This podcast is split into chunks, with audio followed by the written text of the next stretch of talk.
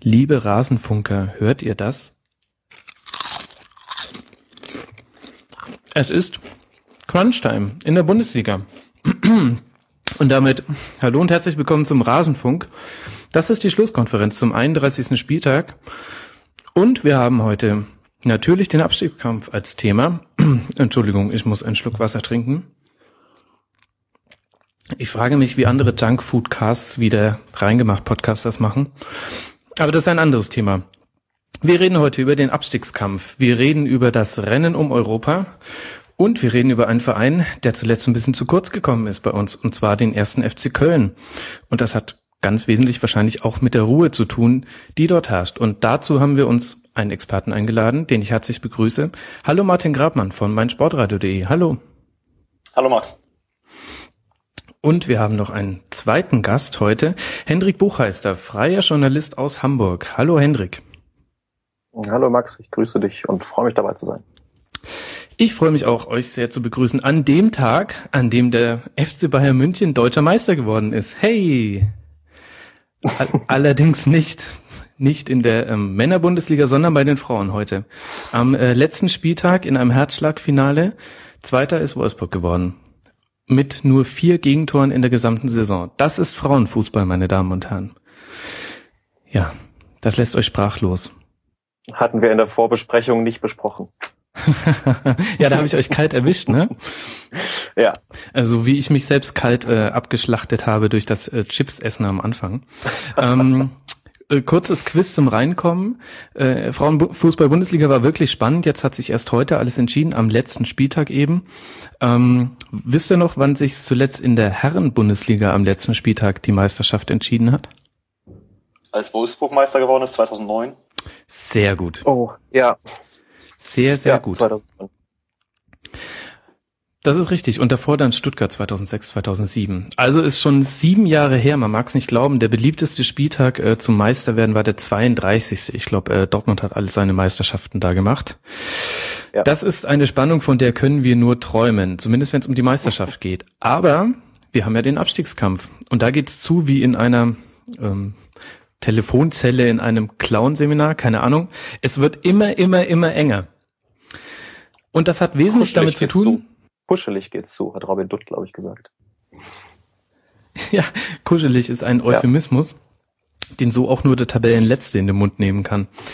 Aber zu Stuttgart kommen wir noch. Ich würde eigentlich ganz gerne mit dem Team anfangen, das ähm, gerade am naja, entspannt ist vielleicht das falsche Wort, am entspanntesten auf die ganze Lage gucken kann, zumindest die meisten Punkte hat von den Teams da unten drin, und zwar der HSV, wenn wir jetzt uns nur auf die letzten Teams beschränken. Am Freitag gegen den SC Freiburg 1 zu 1 gespielt und Hendrik war im Stadion. Deswegen sage ich, Hendrik, was haben wir aus diesem Spiel gelernt? Ja, was haben wir aus diesem Spiel gelernt? Also ich hatte das Gefühl, dass vor dem Spiel ähm, die meisten Leute im Umfeld des HSV und auch die Fans den ähm, eigentlich davon ausgegangen sind, man schlägt den SC Freiburg relativ locker und feiert dann ähm, zwei Spieltage vor Schluss den Klassenerhalt.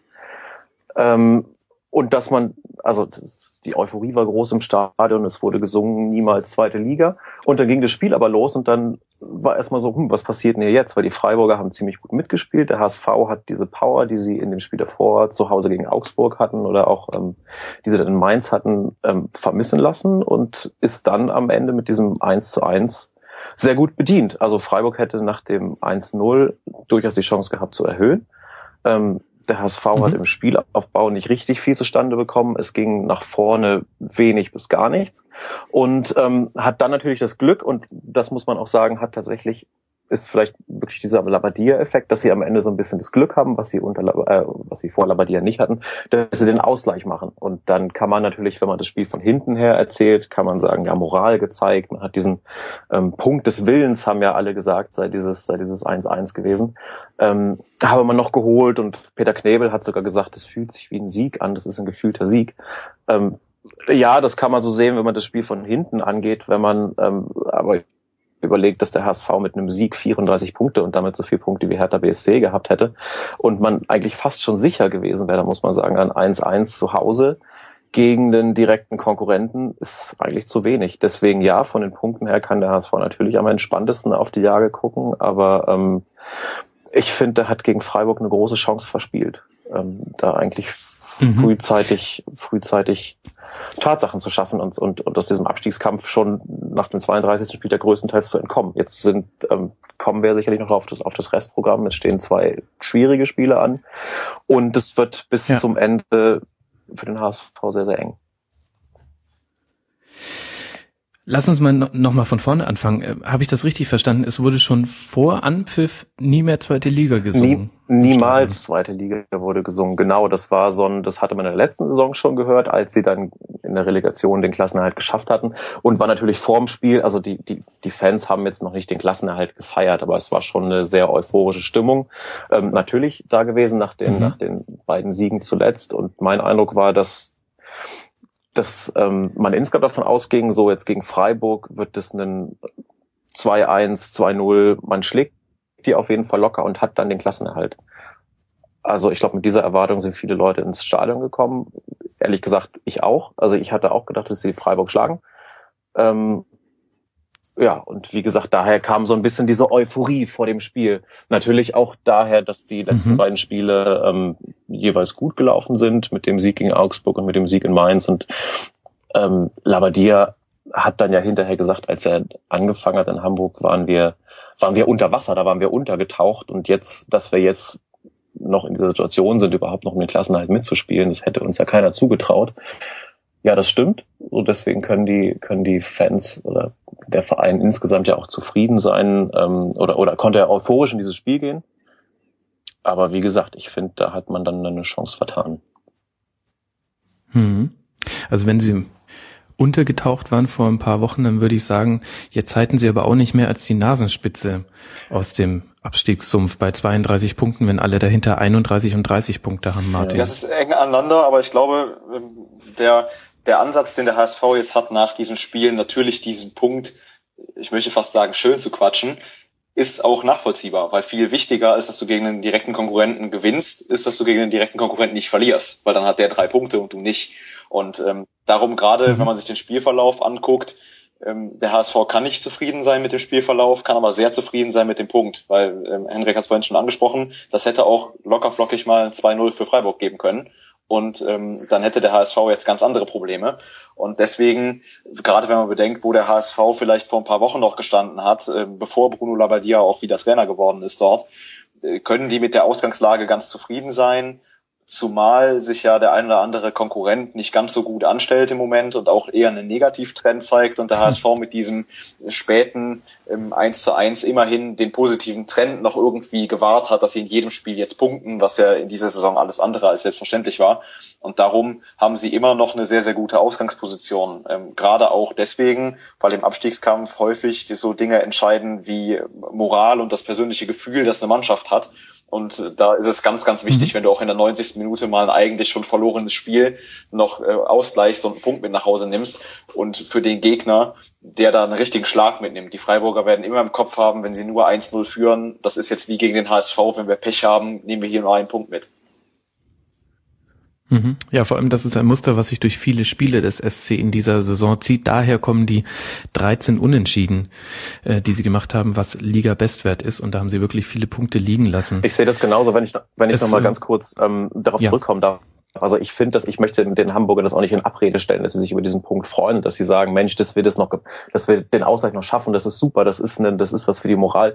Da haben sie auch recht und das ist ja auch ein Erfolgserlebnis Erlebnis, was man jetzt, was man jetzt mitnimmt in die letzten Spiele. Ähm, wie gesagt, das, das, das möchte ich, möchte ich, möchte ich dem Club nicht abreden. Aber wenn man den, den Hamburgern vor dem Spiel angeboten hätte, er heute ein 1-1 gegen Freiburg, hätten die meisten wahrscheinlich gesagt, ja, eigentlich würden wir schon gerne gewinnen. So, dass man, wie gesagt, dann nach diesem Ausgleich der 90. Minute ähm, Labadia selbst war ja sehr euphorisiert, als er auf den Platz gelaufen ist. Ich fand das sehr herrlich, ähm, dass, dass sie diesen Punkt dann feiern. Das ja, ist, er hat ihn ja das, selber reingeköpft. Genau, genau, dass sie den, dass sie den Punkt dann feiern und dass es dann auch wieder Katscher war.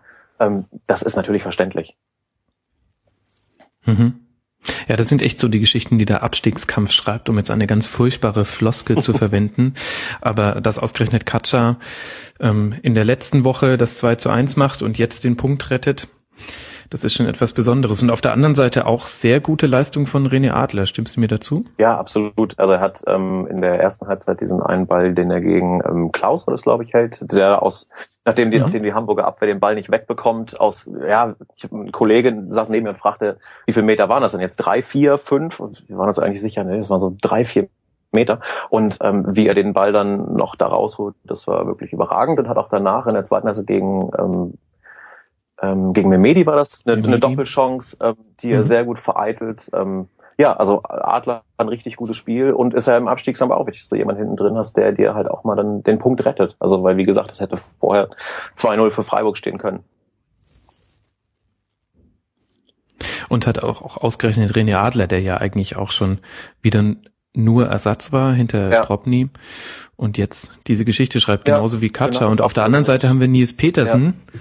Der hatte die Überschrift für diese Geschichte auch schon auf dem Fuß. Der hätte in der irgendwas 80. Äh, Minute das 2-0 machen können. Und dann geht das ganz anders aus. Genau, dann, dann wäre das durch gewesen, genau. Ja, genau. Und diese Adler und Katscha, das sind genauso die Geschichten des Abstiegskampfs, die es ja auch, die, die es ja auch irgendwie ganz spannend machen. Und Adler hat dann selbst dahinter auch gesagt, der Abstiegskampf ist auch irgendwie geil, weil dann bekommt man dann richtig was aufs Tor. So, ähm, ist ihm, glaube ich, so ein bisschen so rausgerutscht, hat es dann auch wieder eingefangen. Ähm, aber ja, so ist es. Und für jemanden wie ihn, der ja auch ähm, eine unglückliche Saison hat, zwischendurch war lange verletzt, dann saß er auf der Bank, Dropney Nummer eins, dass er dann so ein, so, so, so ein Spiel für sich hat, ähm, ist ja für ihn auch wichtig, klar. Mhm. Wie warst du mit der Aufstellung vom HSV zufrieden? Äh, Katscha neben Van der Vaart auf der 6, Holtby eher so im Zehnerbereich unterwegs ähm, und vorne drin halt La Soga. Hat das gut funktioniert? Ja, da gibt's ja eigentlich gar nicht nicht so viele Alternativen. Also Berami ist verletzt und ähm, hat, glaube ich, auch von Labadia die, die Ansage bekommen, ja, hier zählt Leistung und damit, dadurch hat sich Berami jetzt im Laufe der Saison noch nicht unbedingt hervorgetan. Also ich finde es eigentlich gut, auf Katscha zu vertrauen, der ähm, nach hinten ein bisschen Stabilität gibt, der aber auch Spielaufbau ganz, ganz ordentlich kann. Also die oftmals ist aber im HSV die Innenverteidigung mit dem Spielaufbau allein gelassen, wo da, woraus, da, woraus dann so ähm, haarsträubende Fehler zum Teil ähm, entstehen. Und das macht Katscha ganz gut, dass er sich zurückfallen lässt, das Spiel aufbaut und ähm, auch Van der Vaart auf der Sechs, das, ähm, das kann funktionieren, das hat sie in dieser Saison auch schon gezeigt. Gegen Freiburg hat er aber mal wieder also an der Grenze zur Unsichtbarkeit agiert. Also das war nicht, das war nicht viel. Ja, und, ähm, und, und vorne ist Lasogga der Mann, auf den Labadia vertraut und der eigentlich auch vertrauen muss, weil man sieht, dass er in der letzten Saison gezeigt hat, dass er treffen kann, jetzt auch gegen Augsburg es wieder angedeutet hat, zu treffen, dass er treffen kann und ähm, deswegen finde ich es richtig, ihm zu vertrauen. Labadia selbst sagt ja auch, im Abstiegskampf braucht man halt auch mal das Glück, dass jemand, der ähm, noch nicht so in Erscheinung getreten ist oder von dem man weiß, er hat das Potenzial, aber konnte es bislang noch nicht abrufen, dass so jemand auch mal explodiert. Darauf hofft er bei La Soga. Das hat, wie gesagt, gegen Augsburg funktioniert. Jetzt gegen Freiburg war das ähm, auch wieder nicht so doll. Ähm, aber ich ich finde es, ich finde es wie gesagt richtig, da auf Lasogga zu setzen. Und bei Katscha ist es ein ähnlicher Fall, dass ähm, Labadia sich da auch für entschieden hat, ihn einfach zu stärken und ihm zu sagen, du musst jetzt auch mal funktionieren. Und das klappt dann. Und gesagt, Labadia selbst gehört auch ein bisschen Glück dazu, dass dann so jemand, der, von dem man vorher nicht so viel gesehen hat oder der wie in Katschas Fall ja auch schon abgeschrieben war, dann plötzlich so ähm, durch die Decke geht, ist das das falsche Wort, weil er hat jetzt zwei Tore geschossen, aber dass es dann plötzlich funktioniert. So von daher finde ich, ist das, mhm. eine richtige Variante. Zwei Tore, die halt mit sehr viel Punktgewinn verbunden ja, waren. Und das, das ist das, was zählt. Extrem wichtige Tore, ähm, ja. Äh, gespannt darf man sein, äh, wie ich finde, ob das, ob die Tordifferenz irgendwann nochmal wichtig wird. Ähm, also wenn wir kurz sortieren, Hamburg auf Platz 14 mit 32, Freiburg dahinter mit 31 und die anderen Teams, zu denen wir noch kommen, auch mit 31 und 30 Punkten und der HSV eben mit der Tordifferenz von minus 26 ja. jetzt äh, zum Vergleich. Freiburg minus 11, Hannover minus 18 und auch Stuttgart mit minus 20 sind da besser. Ja. Da darf man mal gespannt sein, ob sich diese Spiele, unter anderem gegen die Bayern, nicht doch irgendwie noch rächen hinten raus. Ja, ja, absolut. Also da muss der HSV darauf hoffen, dass äh, die Tordifferenz nicht mehr entscheidet nicht mehr entscheidend wird, weil ähm, dazu, dass sie extrem viele Tore, äh, dass, dass sie Spiele drin haben, wo sie extrem viele Tore kassiert haben, wie gegen Bayern, wie auch gegen Leverkusen, ähm, treffen sie ja einfach auch nicht. Also 22 Tore, das ist ähm, das ist immer noch mies. Es sind jetzt nicht mehr diese 16, bei denen sie lange standen sind 22, mhm. aber natürlich immer noch, ähm, immer noch deutlich die wenigsten und auch dadurch kommt natürlich diese Tordifferenz von minus 26 zustande, dass sie halt vorne auch wenig stehen haben. Mhm. Ich finde so am 32. Spieltag, ich glaube, ich habe vorhin 31. gesagt, das war dann der erste äh, Test für die Hörer, ob sie denn überhaupt schon wach waren, als sie den Podcast angemacht haben. Am 32. Spieltag ist durchaus die Zeit, wo man die Gäste mal um knallharte Prognosen fragen kann. Martin, da musst du jetzt ran. Ich hatte es befürchtet. Also, der HSV, ja, der HSV spielt noch auswärts bei Stuttgart und zu Hause gegen Schalke. Wie viele Punkte fallen darunter? Einer. Tatsache. Und zwar gegen, gegen wen? Interessante Prognose. Warum traust du ihnen gegen Stuttgart nichts zu? Denn ich würde sagen, ähm, der HSV hat da den Vorteil, dass man Stuttgart erstmal machen lassen kann. Und das ist, ähm, also wenn der HSV etwas nicht mag, dann ist es Ballbesitz. Ich glaube also, aber, gegen einen Tief. Ich kann mir Gegner. vorstellen, dass der HSV, ähm, vielleicht liege ich da auch jetzt komplett daneben, aber dass der HSV das gleiche Problem haben wird gegen Stuttgart, wie sie gegen Freiburg hatten. Die gehen auf den Platz und sind sicher, dass sie das Spiel mhm. gewinnen. Und ähm, das ist völlig in Ordnung. Hendrik hat es vorhin gesagt, das kann im Stadion so sein. Und jeder Fan, der im Stadion ist und Millionen Fans zu Hause vor dem Fernsehbildschirm, können diesen Gedanken haben. Das Spiel haben wir sowieso gewonnen. Aber die elf Leute, die da auf dem Platz stehen, dürfen dieses, diesen Gedanken gar nicht im Kopf haben. Und ich glaube, das war ein Problem gegen Freiburg. Und ich kann mir vorstellen, da das gegen Freiburg schon der Fall ist, dann schon zehnmal gegen Stuttgart, so wie die Stuttgarter im Moment spielen. Und äh, deswegen dann vielleicht eher in der Situation gegen Schalke. Die Schalke im Moment, wir werden ja auch noch über das Spiel gegen Köln sprechen, mit Sicherheit nicht auf dem Level, dass man sagt, ach, die stehen völlig zurecht auf Platz 6 in der Tabelle. Und äh, deswegen kann ich mir durchaus vorstellen, dass sie eher diesen Überraschungspunkt holen und dafür dann eben im vermeintlich einfacheren Spiel ähm, einen auf die Mütze kriegen. Aber vielleicht liege ich auch komplett daneben. Ich bin relativ sicher, dass Hamburg es so oder so schaffen wird, sich zumindest in die Relegation zu retten. Einfach weil sie sich schon wieder so rumwuseln mhm. da unten, obwohl sie es vielleicht äh, ob, also jetzt subjektiv betrachtet am wenigsten verdient haben, aber objektiv steigen eben die drei Mannschaften ab oder die zweieinhalb Mannschaften, die die wenigsten Punkte haben. Und das wird der HSV, fürchte ich, wieder nicht sein. Wobei mit 33 Punkten wären die schon ganz, ganz schön tief drin, denn das setzt ja voraus, dass zum Beispiel Stuttgart dann auch bei 33 Minimum steht. Die gewinnen ja dann gegen den HSV. Und ähm, von Freiburg Hannover holt sich auch jemand, entweder holen sich beide einen Punkt und stehen dann bei 32 plus noch ein ausstehendes Spiel. Also taffe, taffe Prognose. Hendrik, äh, siehst du es ähnlich? Ich sehe es ganz ähnlich, ja. Also war weil ähm, ich glaube auch, dass gegen Schalke eher was zu holen ist als gegen Stuttgart, weil ähm, die Stuttgarter jetzt auch brennen und auch diese Erfolgserlebnisse im Abstiegskampf hatten. Ähm, und, und Martin, wie du es auch sagst, ähm, ich, äh, beziehungsweise ich, ich glaube einfach, dass, dass Stuttgart zu Hause das, das, das Spiel gewinnt. So und der HSV kommt, glaube ich, nicht so richtig zurecht mit so einer Favoritenrolle. Das hat man jetzt gegen Freiburg das erste Mal gesehen. Da war sie das, da war sie das erste Mal seit weiß ich nicht, gefühl, gefühlt sehr langer Zeit Favorit. Ähm, und das hat die Mannschaft eher gehemmt. Und ich könnte mir auch vorstellen, gegen Stuttgart, wo man eigentlich auch denkt, ja, das ist so ein bisschen das Finale und da eigentlich müsste der HSV da was holen.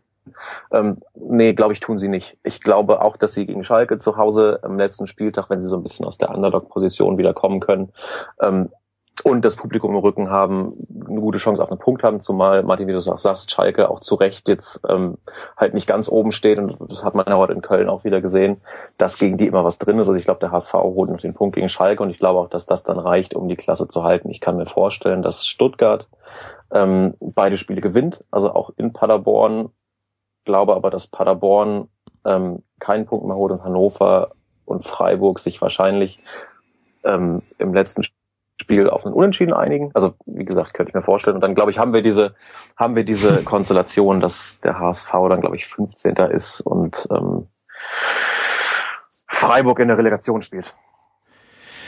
Ach. Ach Menno, jetzt habt ihr mir die kommende halbe Stunde im Prinzip schon weggenommen, indem ihr einfach gespoilert habt, wie es am 34. Spieltag steht. Das kannst du ja rausschneiden, oder? Aber davon abgesehen, dann ich werde ich werd meine Stimme ganz schlecht verstellt drüberlegen und einfach komplett andere Tipps ähm, euch in den Mund legen. Ähm, aber davon abgesehen, dann würde ich gern noch kurz über den SC auch noch sprechen. Denn die haben, ja, irgendwie, irgendwie ist auch dieses Spiel wieder schwierig zu bewerten. Sie mussten auf fünf Positionen umstellen, gehen trotzdem ähm, mit 1-0 in Führung, müssen eigentlich das 2 zu 0 machen, ja. sage ich. Da war auch ein bisschen Pech mit dabei, aber im Ende zählt nur, ob der Ball im Netz ist oder nicht. Und jetzt gehen die mit dem Punkt weg. Christian Streich zwar gegen HSV immer noch ungeschlagen, aber gut, wer ist das nicht in den letzten Jahren? ähm, Und jetzt dann zu Hause gegen die Bayern und auswärts bei Hannover. Wenn man böse ist, sagt man, in der Formtabelle liegen diese Mannschaften direkt nebeneinander gerade und zwar sehr weit unten. Aber auf dem Papier ist es halt trotzdem Bayern und dann ein, ein Spiel in Hannover. Martin, wie ich glaube, dass Freiburg alles zu gewinnen und alles zu verlieren hat. Also es ist eine der Mannschaften gerade unten drin, die relativ schwierig einzuschätzen sind, ähm, gerade weil sie eben eigentlich mit diesem direkten Duell jetzt gegen den HSV, dass sie dann eben 1-1 verloren haben, möchte ich fast sagen, und äh, dem nächsten direkten Duell, das sie noch ausstehen haben, äh, vor diesem Spieltag eigentlich alle Chancen für sich hatten. Da war zwar das Spiel gegen die Bayern dazwischen, aber man hätte sagen können, okay, aus dem direkten Vergleich, beide Spiele gewinnen, sind die durch. Das haben sie jetzt im ersten nicht geschafft. Im zweiten wird das auch, glaube ich, gar nicht mal so einfach, weil die Hannoveraner vermutlich sehr viel äh, erbitterter kämpfen werden, als die Bayern das tun. Ähm, weil die Bayern ja so ein bisschen, werden wir gleich mit Sicherheit noch drüber sprechen, äh, dran arbeiten, dass Guardiola tatsächlich für Manchester City frei ist nächste Saison. Und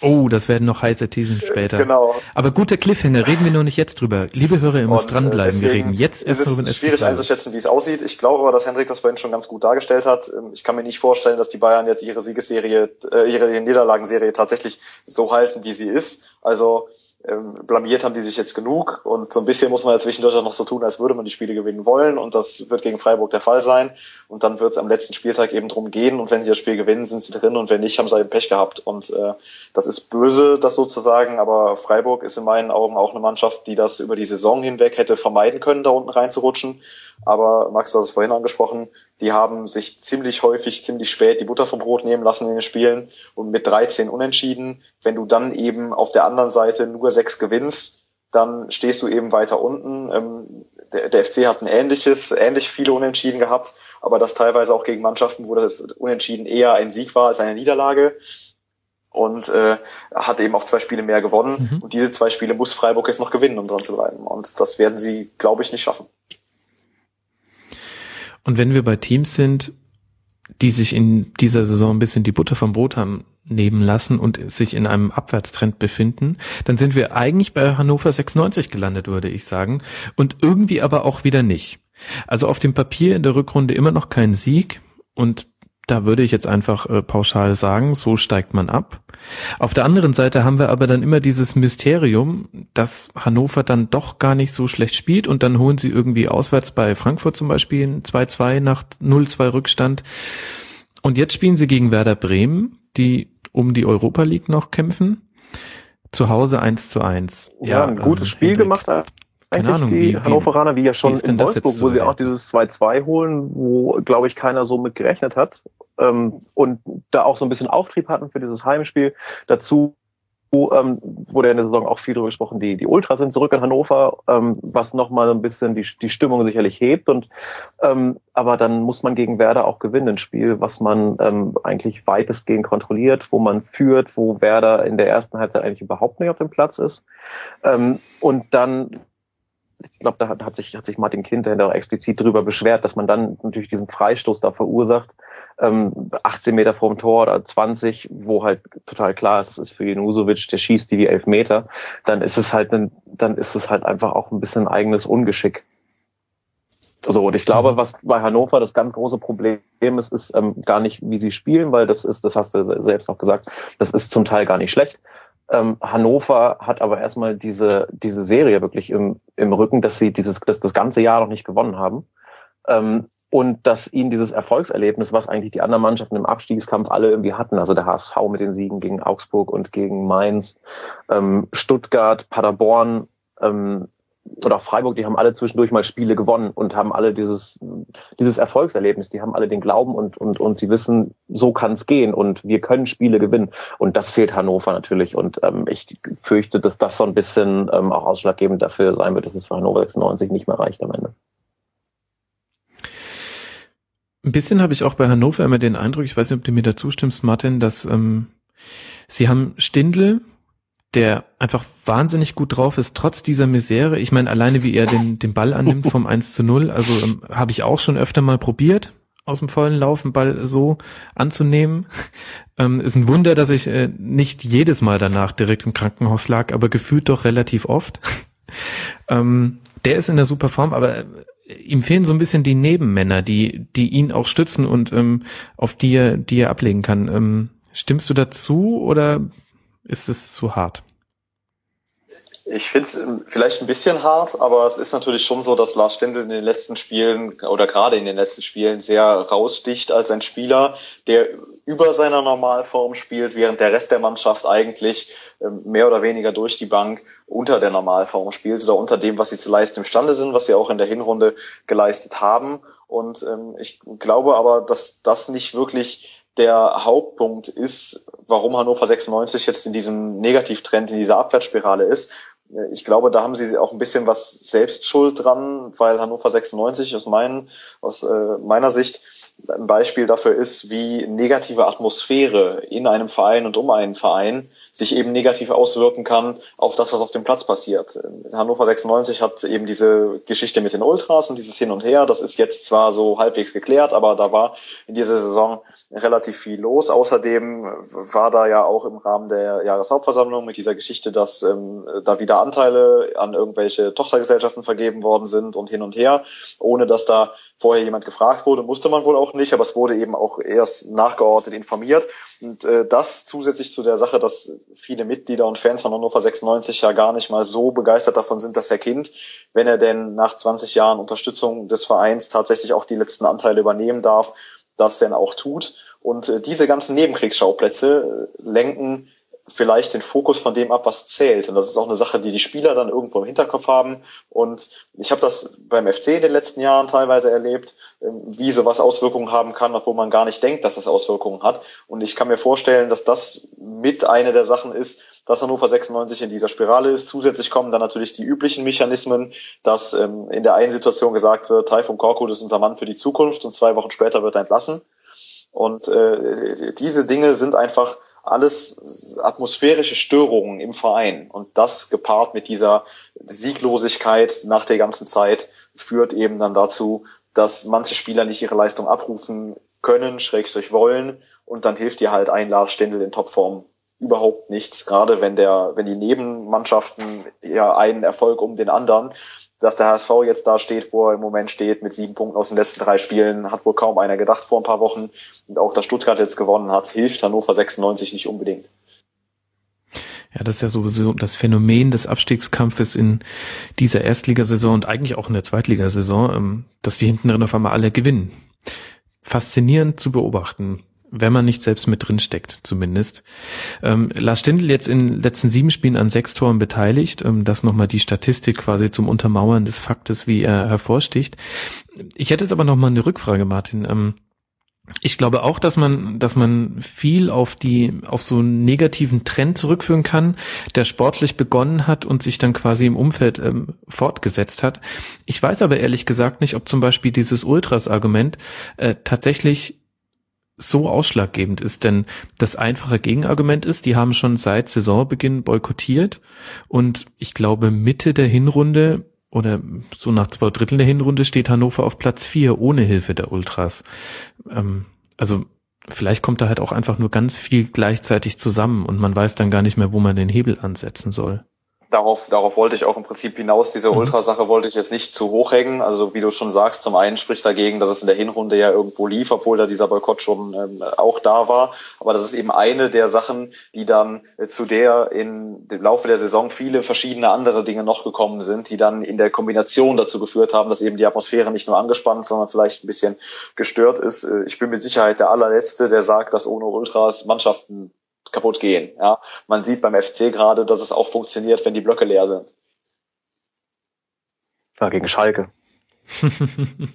Dazu kommen wir noch. Dazu kommen wir noch. Cliffhanger, Cliffhanger. Ja, ähm, ja möglicher, möglicherweise ist, ähm, hat sich dieser, dieser Ärger um diese Ultra-Thematik auch erst im Laufe der Saison eingestellt. Also der Verein hat, glaube ich, am Anfang der Saison schon versucht, das Thema klein zu halten, beziehungsweise nicht zu behandeln. Ähm, und dann, wie du auch sagst, lief es sportlich und dann ähm, lief es aber irgendwann sportlich nicht mehr und dann kamen die Fragen auf, ähm, auch von, von, von Presseseiten, dass es dann thematisiert wurde. Ähm, ja, wie hat das vielleicht auch damit zu tun, dass hier keine Stimmung im Stadion ist und dass, ähm, wenn überhaupt mal gerufen wird, dass dann äh, Kind muss weggerufen wird. Ähm, also ich glaube, das ist ein Thema, was erst im Laufe der Saison, als es dann auch wirklich sportlich schlechter lief, ähm, auch weiter in den Vordergrund gerückt ist. Mhm. Und dann ist die Frage, ob man halt mit jemandem wie Fronzek oder Fronzwag, wie ich einige Hannover-Fans habe, reden hören, ähm, den Umbruch zutraut. Wobei man, glaube ich, schon sagen kann, ich weiß nicht, ob du mir dazu stimmst, Hendrik, von der ganzen Körpersprache her und der Anlage des Spiels auch ein bisschen. Also es geht ein bisschen direkter und schneller nach vorne und ähm, es ein bisschen, es knallt ein bisschen öfter in den Zweikämpfen, was aber in dieser sportlichen Situation durchaus mal sein darf. Ähm, hat er schon so ein bisschen auch neue Impulse setzen können. Ja, finde ich auch absolut. Also das hat man gegen Wolfsburg gesehen und jetzt auch gegen Bremen. Das Spiel gegen Bremen, das war ja von, ähm, von hannoverscher Seite größtenteils nicht schlecht. Aber dann muss man das halt auch irgendwie über die Zeit bringen. Da muss man halt diese Freistöße vermeiden. Das ist dann, wie auch schon gesagt, ein bisschen ungeschickt einfach. Und ähm, klar, sich dann, dann kann man hinterher wieder sagen, aber immerhin einen Punkt und, und hier geht's ein bisschen aufwärts und da geht's ein bisschen aufwärts. Aber das ist ja, das, das reicht halt nicht mehr. Also man, man braucht halt den Sieg. Ja, aber schwierig, wenn man Junusovic aus 25 Metern äh, zweimal schießen lässt und äh, den einen macht ja. er noch vielleicht unter äh, Mithilfe von Pripp, der auf die Linie zurückeilt und der andere geht knapp drüber und da war Ziel aber auch schon auf den Knien und hat nur noch gebetet. Ähm, tja, ist gut, wenn man einen Junusovic im Team hat, sage ich jetzt einfach mal. Ja, absolut. Hannover jetzt noch auswärts in Augsburg die in diesem Spiel dann die Europa League Qualifikation perfekt machen könnten. Die haben gerade drei Punkte Vorsprung und nach Adam Riese weiß man, dass äh, dann mehr als drei Punkte Vorsprung am nächsten Spieltag dann schon so gut wie reichen könnten. Und dann zu Hause gegen Freiburg. Wo verorten wir Hannover nach 34 Spieltagen? Martin? Das ist auch wieder so eine, so eine schwierige Frage. Ähm, ich kann Hier mir vorstellen. nur schwierige Fragen. Ja, das, das merke ich. Äh, also ich glaube, dass Hannover 96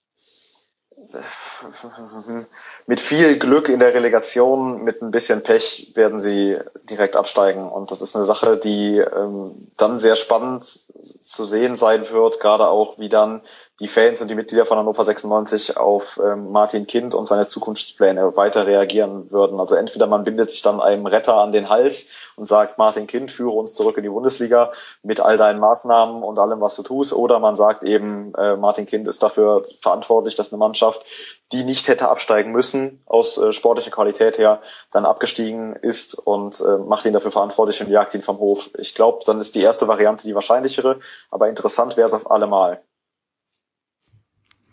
Ja. Interessant ist das äh, richtige Stichwort. Auch wieder ähm, aus der Sicht desjenigen, der da unten nicht selbst mit drin hängt.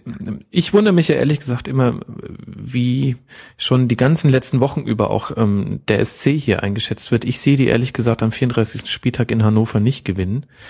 Und ähm, dann sieht's ganz anders aus. Aber gut, warten wir es ab. Wir haben jetzt genügend Prognosen abgegeben, an denen wir uns leider messen lassen müssen. Beziehungsweise ich kann ja im Nachhinein die Podcasts immer nochmal bearbeiten. Das ist halt ein kleiner Heimvorteil.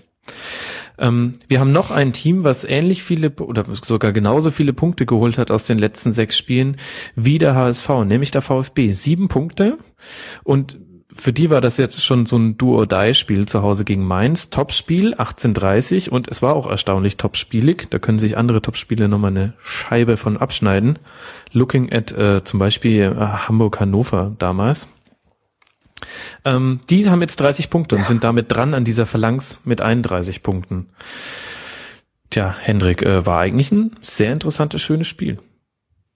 Ja, war ein interessantes, schönes Spiel und auch mit dem ähm, mit dem mit dem berechtigten Sieger. Ähm, mhm. Das ist für Stuttgart natürlich extrem wichtig, ist erstmal dieses, ja, wie du sagst, so ein bisschen dieses Endspiel zu gewinnen ähm, und dann auch mit wieder vielen guten Zeichen, die man so aus diesem Spiel lesen kann. Also dass die Davi wieder da ist, dass man das dann über die Zeit bringt, dass man das, dass man auf 2-0 erhöht, dass es am Ende auch souverän aussieht, ähm, finde ich, spricht alles für den VfB und ich finde, die haben eigentlich, sind von der Mannschaft von diesen ganzen Teams, die da unten drin sind, eigentlich am, am stärksten einzuschätzen, weil ich finde, dass sie mit Ginczek und, und Harnik und auch Kostic echt Qualität haben.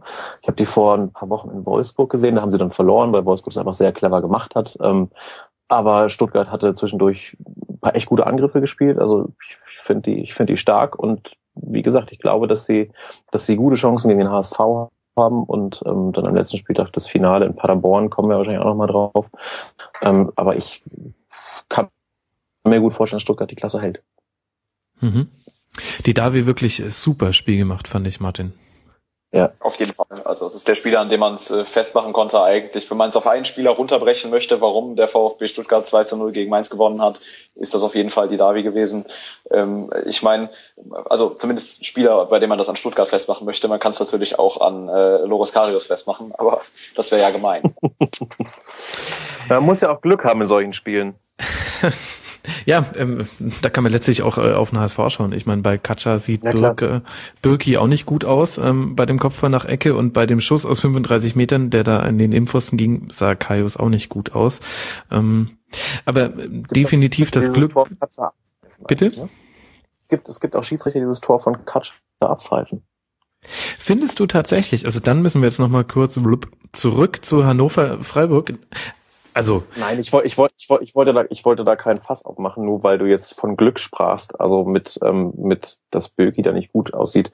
Ähm, ja, finde ich auch. Und ich gibt aber auch, also sowas wurde auch schon abgepfiffen, womit ich nicht sagen möchte, dass das, ähm, dass das so muss. Ähm, aber sicher, ist dieses Tor so viel. Ja, es ist, sowas wurde schon mal abgepfiffen, aber ganz ehrlich, ich bin froh, dass ähm, dass es inzwischen nicht mehr so ist, dass man den Torhüter auch nur ja. schief angucken muss im Fünfer und alles ja. abgepfiffen wird. Es war letztlich ein Fehler von Birki, der nicht rechtzeitig rankommt, beziehungsweise den ersten Ball einfach nicht gut genug klärt. Und dann ist Katscher vor ihm mit dem Kopf dran und dann ist das drin. Gut, HSV Freiburg zu. Klappe tot. Wir sind bei äh, Stuttgart gegen Mainz. Äh, ich schreibe mir immer so die, die wichtigen Szenen des Spiels auf und da habe ich bei diesem Spiel, ich glaube irgendwie, also gefühlt sind es ungefähr 15 Einträge beim VfB, alles knappe Chancen und nur einen beim FSV Mainz. Das spricht auch eine deutliche Sprache. Ähm, Martin, wie siehst du Stuttgart? Weil wir alle schlawenzeln so ein bisschen drum, wie gut die Form der Stuttgarter ist, aber de facto stehen sie noch auf dem 18. Tabellenplatz und das 1-0 war sehr glücklich. Äh, ich erinnere mich an eine Mannschaft, die vor gar nicht allzu langer Zeit ähm, mal auf dem 18. Tabellenplatz stand. Das ist jetzt, äh, ich glaube, dreieinhalb Jahre her. Quasi schon abgestiegen war, den Trainer gewechselt hat mit der Idee, dass der Trainer in der zweiten Liga die Mannschaft äh, neu aufbauen soll. Ähm, diese Mannschaft ist aktuell Tabellendritter in der Fußball-Bundesliga und spielt mit hoher Wahrscheinlichkeit nächstes Jahr in der Champions League. Also äh, der VfB Stuttgart mag hinten gestanden haben und hat immer noch nur 30 Punkte, aber das heißt ja nichts. Ja? Abgerechnet wird am 34. Spieltag und ah, wie sich das dann positiv schön. entwickeln kann, sieht man bei Borussia Mönchengladbach und die drei Euro werfe ich gerne ins Phrasenschwein. Ähm, VfB Stuttgart ist eine Mannschaft, die, äh, Hendrik hat es auch schon gesagt, und ich glaube, da sind wir uns einig, vom Potenzial her nicht auf dem 18. Tabellenplatz der Bundesliga gehört. Und äh, sie können vielleicht die Mannschaft sein in diesem Jahr, die eben aus dieser Schlussphase mit dem HSV vielleicht zusammen dann doch den Sprint schafft und sich mal wieder über die Linie rettet, möchte man ja fast sagen, weil mhm. auch der VfB Stuttgart ja auch in den letzten Jahren schon Probleme hatte. Ähm, ich würde da wirklich erst sagen, die sind weg, wenn sie tatsächlich weg sind. Äh, alleine schon auch wegen der Tatsache, dass man jetzt im Spiel gegen Mainz, ähm, Mainz ist aktuell jetzt Tabellenzwölfter, waren vor dem Spieltag, äh, glaube ich, sogar noch einen weiter vorne oder zwei. Ähm, da kann man schon sagen, Stuttgart hat auf jeden Fall das Potenzial aus den letzten beiden Spielen, das äh, alles rauszuholen. Stevens hat gezeigt, dass er das auch kann, mit so einer Mannschaft hinten raus nochmal als Feuerwehrmann zu agieren. Und äh, diesen Flyer, der da bei Twitter rumging, haben wir ja, glaube ich, alle gesehen. Ähm, der kann ja für nächstes Jahr schon mal eine Wohnung wieder mieten. Das musst du noch kurz für die Podcast-Hörer aufklären, die nicht bei Twitter sind. Es gibt sie. Die, die es nicht gesehen haben. Genau, es, es gibt sie tatsächlich. Äh, als Hüb Stevens ähm, verpflichtet wurde, jetzt wieder beim VfB Stuttgart, gab es da einen lustigen Flyer, der wohl irgendwo in Stuttgart aushing und dann bei Twitter als Foto rumging, worauf ein sympathischer Holländer eine halbjährige Mietwohnung gesucht hat, um dann eben jedes Mal den VfB Stuttgart retten zu können, weil Stuttgart Stevens ja als Trainer nicht behält, sondern immer nur holt ähm, wenn es eben, wenn der Baum dann schon brennt. Und äh, das ist eine sehr interessante Beobachtung gewesen, fand ich. Und vielleicht wird es ja nächstes Jahr wieder so sein. Und äh, ich glaube sogar, ähm, ich möchte mich da dem anschließen, wie Henrik vorhin die komplette Schlussphase in der äh, im Tabellenkeller durchgerechnet hat, ähm, dass Stuttgart sich tatsächlich nochmal über den Strich retten kann. Und wenn sie es schaffen, würde ich sagen, wesentlicher Anteil war der Transfer schlechthin, äh, Serie Dier. Den finde ich wirklich, wirklich stark. Ja, Zustimmung. Nickende ja. Zustimmung. Das, äh, ja, kann man nicht viel, viel mehr zu sagen. Ne? Wichtiger Spieler. Gut. Und äh, für Mainz irgendwie, tja, ich weiß nicht, nicht Luft raus. Ähm, Sie, sie, sie haben jetzt ja auch nicht wahnsinnig schlecht gespielt und sich ergeben, aber ein bisschen schon so, man merkt, ähm, dass man es am Ende der Saison am liebsten mit solchen Teams zu tun hat, die irgendwie so um alles, Platz 10 bis 12 rumstehen, oder? Ja, ja, also alles rausgepresst, um mal ähm, in der Rhetorik eines ehemaligen Mainzer Trainers zu sprechen, haben sie sicherlich nicht. Und das war ja auch am Wochenende davor gegen den HSV schon so. Ähm, und genau, wie du sagst, also gegen solche Mannschaften spielt man natürlich im Abstieg, wenn man, wenn man ähm, im Abstiegskampf ist und die letzten Spiele bestreitet, hat man, glaube ich, gerne so Gegner wie Mainz, für die es nicht mehr um so allzu viel geht. Ähm, wobei natürlich in diesem Spiel gegen den HSV auch die Verletzung von Soto dazu kam, die mhm. ähm, die Mannschaft, glaube ich, nachhaltig geschockt hat. Also das war ein Bruch im Spiel. Ähm, aber grundsätzlich, ja, für Mainz geht es um nichts mehr und die haben jetzt auch in Stuttgart sicherlich, ähm, sicherlich nicht mit 100 Prozent gespielt. Es wirkte ein bisschen so. Und dann haben wir jetzt noch ein Team hinten drin, den SC Paderborn. Die haben am heutigen Sonntag, dem Tag der Aufzeichnung, gegen Wolfsburg gespielt. 1 zu 3 zu Hause verloren, nach 0 zu 3 Rückstand. Ähm, der, der, naja, Anschlusstreffer im weitesten Sinne fiel erst in der 92. Minute. Ähm, Hendrik, es war, fand ich, relativ körperlos, dieses Spiel. Ja, war's, fand ich auch. Ich glaube, die Paderborner haben einfach ziemlich schwer Zugriff bekommen, wie man so schön sagt, auf das Spiel und auf die Wolfsburger. Wolfsburg hat das einfach clever gemacht, zu ähm, den richtigen, richtigen Momenten die Tore gemacht. Und ähm, ich hatte eigentlich nie das Gefühl, dass in diesem Spiel jetzt so ein Aufbäumen stattfindet, dass Paderborn so ein, im, im vorletzten Heimspiel so einen, so einen, so einen Wunder im Abstiegs, äh, im Abstiegskampf schafft. Also nee, dafür war Wolfsburg zu gut. Die haben das zu souverän runtergespielt und Paderborn einfach zu schlecht in allen Belangen in, in diesem Spiel. Ähm, dieses, dieses Anschlusstor am Ende sagt dann der Sky-Kommentator auch noch, ja, das gibt ihnen jetzt nochmal Auftrieb für die letzten zwei Spiele. Ich glaube, ehrlich gesagt, so ein 1 zu 3 gegen Wolfsburg in der 90. Minute, wo die Wolfsburger halt äh, in, Gedan in, in Gedanken auch schon auf der Autobahn waren. Ähm, ich weiß nicht, wie viel Auftrieb sowas noch gibt. Ich glaube, das ähm, wird denen eher nicht mehr so viel bringen. Mhm. Ja, ich fand so ein bisschen exemplarisch für das ganze Spiel war das 2 zu 0, ähm, was dann Bastost, ähm, der erstaunlicherweise auch mal wieder trifft, ähm, gemacht hat. Da hatte Wolfsburg vorher 18 Ballaktionen, ohne dass der Gegner dran war. Ähm, und nach Flanke von Perisic schiebt er dann ähm, aus, naja, fünf Zentimetern ein. Ähm, ja. Ja irgendwie ein bisschen. Das sah aus, als, sah, sah aus, als wären die Wolfsburg allein auf dem Platz gewesen in der Situation, fand ich. Mhm. Also natürlich dann super gemacht, auch von Perisic, ähm, die Vorlage, aber das war von, was die Paderborner Gegenwehr angeht, ein bisschen dünn. Aber erstaunlich, oder findest du nicht? In so einer Situation Heimspiel, Wolfsburg jetzt auch nicht gerade mit dem Momentum des Jahrhunderts und mein Gott, die hätten mit drei Punkten ähm, auf härter Niveau springen können, also Platz 13. Ja. Ja, absolut. Gut, aber Wolfsburg ist einfach auch gut. Also, und wenn dann Wolfsburg einen ordentlichen Tag erwischt, wie sie es heute hatten, dann ist da für eine Mannschaft wie Paderborn nicht viel auszurichten. Mhm. Also, das, ich, das ist jetzt gar kein so großer Vorwurf von Paderborn, sondern einfach der Stärke des Gegners geschuldet, dass ähm, Wolfsburg da einfach nie hat irgendwas abbrennen, äh, anbrennen lassen und Paderborn einfach gar nicht ins Spiel gekommen ist. Mhm. Nach dem Spiel hat einer der Spieler, glaube ich, gesagt, dass Hacking gesagt hat, wir gehen das an wie das ähm, DFB-Pokal-Halbfinale in Bielefeld und ich finde, genauso sah das Spiel auch aus. Sie haben wirklich den, den Underdog ähm, eigentlich gar nicht wirklich äh, zum Schuss kommen lassen und haben das ganz souverän und sehr abgeklärt nach Hause gefahren. Ja, ja, finde ich auch. Also abgeklärt ist das richtige Wort. Ähm, und und auch wenn man nochmal dieses Bielefeld-Spiel als Vergleich ranzieht, wo man ja auch vorher so ein bisschen gehofft hat, ähm, auf diese, die nächste Pokalsensation in Bielefeld und ähm, die Wolfsburger dann das aber einfach überhaupt nicht mitgemacht haben, sondern dann stand es nach, ich weiß gar nicht, nach einer Viertelstunde stand es 1-0 und kurz mhm. vor der Pause stand es dann 2-0 und da war sämtliche, ähm, sämtliche Aufbruchstimmung dahin und dann haben sie es einfach sehr abgeklärt runtergespielt und das ähm, können die Wolfsburger dann schon, auch wenn, das hast du ja gesagt, den so ein bisschen, oder sie auch nicht das, das, das, das absolute Momentum, Momentum im Moment haben, den geht so ein bisschen die Luft aus im ähm, Endsport der Saison, aber so ein Spiel ähm, fahren sie dann doch sicher nach Hause. Mhm. Und wer weiß, vielleicht ähm, schießen sie oder ähm, äh, kriegen noch Bastos äh, zum Torjäger der Saison. Das ist ja auch schon irgendwie eine groteske Situation, über die wegen des Abstiegskampfs gar nicht so sehr gesprochen wird. Er steht jetzt bei 16 Toren und die einzigen Spieler vor ihm sind Ian Robben, der bekanntermaßen verletzt ist bis Saisonende, und Alex Meyer, der ebenfalls verletzt ist bis Saisonende. Ja. Drei Buden. Gut, naja, sie spielen jetzt noch in Dortmund. Ähm, das vorweggenommene Pokalfinale. Da darf man sehr gespannt drauf sein. Und dann ja. spielen sie noch gegen Werder Bremen. Na, sind wir mal gespannt, ob es noch schafft.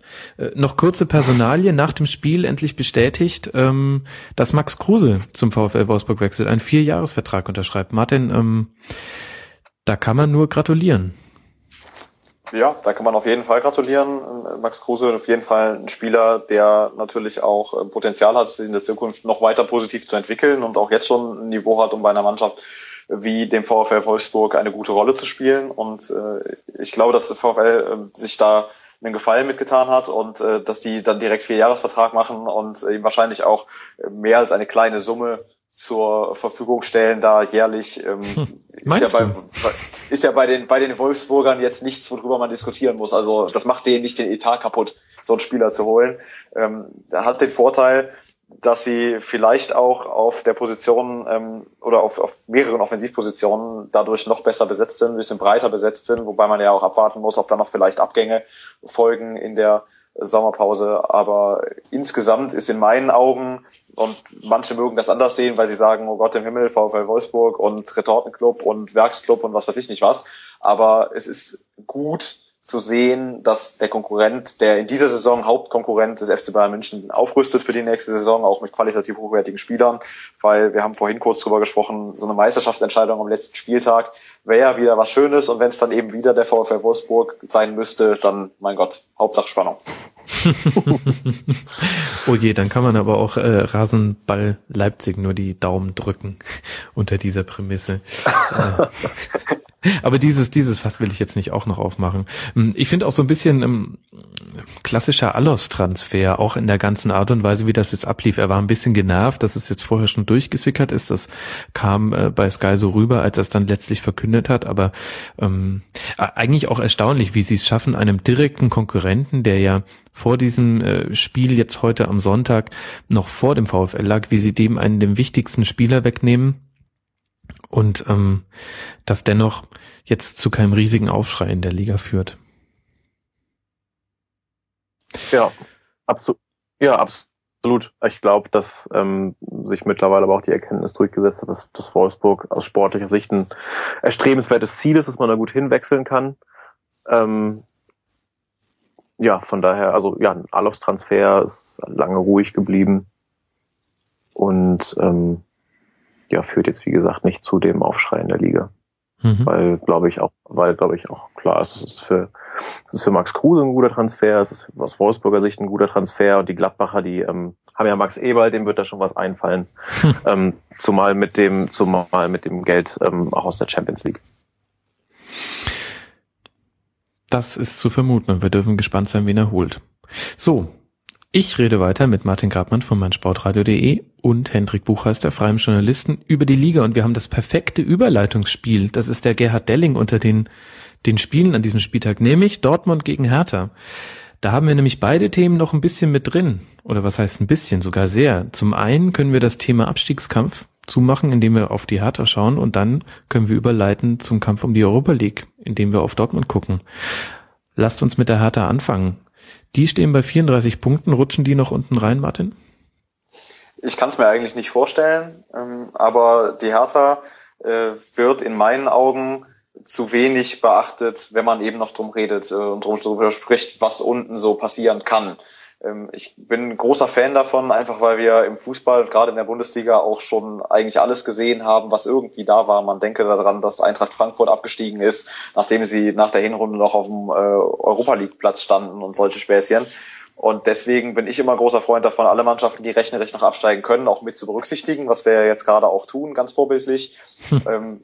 Ich kann mir aber trotzdem, obwohl es rechnerisch eben noch geht, auch aufgrund der Tatsache, wir haben ja vorhin über die anderen Mannschaften zu Genüge gesprochen, äh, einfach aufgrund der Spiele der anderen muss Hertha eigentlich quasi an den letzten beiden Spieltagen gar nichts mehr machen, um aus eigener Kraft äh, 15. zumindest mal zu werden. Ähm, ich glaube, dass sie wohl noch einen Punkt holen werden an den letzten beiden Spieltagen und dann sind die auch durch. Aber so ein bisschen was im Hintergrund müssen sie es behalten und die können nicht den Fehler machen, den andere Mannschaften, wie zum Beispiel eben auch Mainz, vielleicht jetzt gegen Stuttgart schon gemacht haben, dass das ganze Thema im Kopf abgehakt wurde und dann, wir spielen jetzt noch die Saison zu Ende. Dafür ist es bei Hertha noch zumindest eine Woche zu früh. Mhm. Also sie spielen jetzt noch zu Hause gegen die Eintracht und dann auswärts bei 1899 Hoffenheim, damit das alle vor Augen haben. Hendrik, was passiert mit Michael Preetz? Ähm, ich meine, ist für uns alle natürlich ein bisschen schwierig, weil wir nicht direkt in Berlin dabei sind und mit am Kaffeetisch sitzen, aber man, fragt sich schon so ein bisschen, was eigentlich auch so sein Einfluss in den letzten Jahren bei der Hertha war. Ja, absolut, das fragt man sich schon. Also es geht nicht so richtig bergauf bei Hertha. Ich glaube auch, dass sie, ähm, wenn ihr fragt, ob sie nach unten reinrutschen, nein, glaube ich auch nicht. Aber dann auch eher, weil da unten nicht drei Mannschaften sind, die Hertha noch überholen. Ja, weil die also alle gegeneinander spielen, würde ich sogar sagen. Sondern, genau. Ja, also vom Momentum genau, her liegen die alle jetzt, hinten dran. Aber jetzt besser. Genau, aber nicht nicht weil Hertha jetzt plötzlich noch in den letzten beiden Spielen äh, sechs Punkte holt, also das mhm. glaube ich nicht. Ja, und Michael Preetz ist so ein bisschen ist so ein bisschen erstaunlich, dass wie ähm, wie unangetastet und ähm, wie er da seinen Job machen darf und kann. Also wie gesagt, so richtig was passieren tut bei Hertha halt nicht.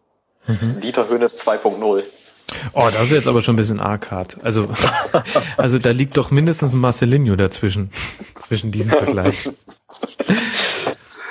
Äh, ein bisschen symptomatisch für das ganze Spiel bei Dortmund ähm, war die erste Halbzeit, da hatte Mitch Langerek, ähm, BVB-Torhüter, vier Ballaktionen und äh, Thomas Kraft von Hertha 38. Ähm, das zeigt schon so ein bisschen, in welche Richtung es ging. Und damit könnten wir eigentlich mal über Dortmund reden. Kleines Quiz am Anfang. Wer die Antwort weiß, brüllt sie rein. Es gibt einen Spieler, der an fünf der letzten acht BVB-Tore beteiligt war. Und zwar wer? Na kommt. Erik Durm? Jetzt wird's ein bisschen wild. Nein, Henrik Mkhitaryan. Ja, äh, erstaunlich, wie ich finde, oder etwa nicht? Ja, schon. Also nachdem er Mitte der Saison ähm, auch eigentlich schon abgeschrieben war und auch einer als der, ähm, an dem man diese Krise so hauptsächlich mit eingehangen hat, dass er eben nicht das abruft, was man sich eigentlich von ihm versprochen hat. Ähm, ja, spielt er jetzt eine, spielt er jetzt eine gute Schlussphase der Saison und wird dann plötzlich doch noch sehr wichtig für den BVB. Und der BVB jetzt auf Platz 7 mit 43 Punkten. Ich glaube, das wichtigste Ziel ist inzwischen gar nicht mehr die Europa League. Da ähm, äh, sieht ja alles ganz gut aus. Ähm, also ich glaube, das wichtigste Ziel ist jetzt sogar vor Schalke zu landen. Die liegen mit 45 Punkten direkt einen Platz davor. Martin, ähm, holt Dortmund Schalke noch ein? Also der aktuelle Trend spricht ja so ein bisschen dafür. Also wahrscheinlich haben wir jetzt schon ein bisschen gelästert zwischendurch, werden wir gleich mit Sicherheit auch noch machen, wenn wir über das Spiel sprechen. So wäre als kleinen Cliffhanger. Ähm, die Dortmunder haben ja auch, du hast es schon angesprochen, im Prinzip sonst keine Ziele mehr. Also wenn sie so weiterspielen, werden sie wohl mit großer Wahrscheinlichkeit Europa League spielen nächstes Jahr. Sie sind aktuell Siebter. Ich sehe nicht, dass sie Platz sieben noch verlassen. Also wenn, dann geht's nach oben, nicht nach unten. Und äh, wenn sie Siebter sind, ist es egal, ob sie Pokal gewinnen oder nicht. Wenn sie nicht gewinnen, sind sie als Siebter qualifiziert. Wenn sie gewinnen, als Pokalsieger. Und äh, deswegen, wenn man sonst keine Ziele mehr hat, steckt man sich halt neue. Und äh, vor Schalke landen ist in Dortmund immer eine großartige Sache und wäre für Jürgen Klopp wahrscheinlich auch eine schöne ähm, Geschichte nochmal zum, zum Abschluss, zu sagen, ich bin vor Schalke gelandet, wo Schalke den Anspruch hat, jedes Mal vor der Saison, wir sind eigentlich die Nummer zwei in Deutschland, das weiß nur außer uns keiner. und äh, Dortmund im Verlauf der Saison eben auch mal 18. war ähm, würde, würde aber eben auch dafür sprechen, wie unterschiedlich die letzten Wochen dieser beiden Mannschaften laufen. Dass Borussia Dortmund eben immer weiter nach vorne geht und Schalke so ein bisschen was die Luft ausgeht nach hinten raus. Aber Hendrik, muss kann man da kann man das nicht auch genau umgedreht drehen? Ich meine, ich selber habe jetzt auf diese ähm, Euphorie äh, auf Euphorie Gaspedal getreten. Jetzt haue ich mal auf die Bremse und sage Dortmund Restprogramm gegen Wolfsburg, den Tabellenzweiten, der den zweiten Tabellenplatz noch absichern muss. Und dann zu Hause gegen Bremen, den direkten Konkurrenten um die Europa League. Die können das doch auch noch sehr, sehr leicht aus der Hand geben.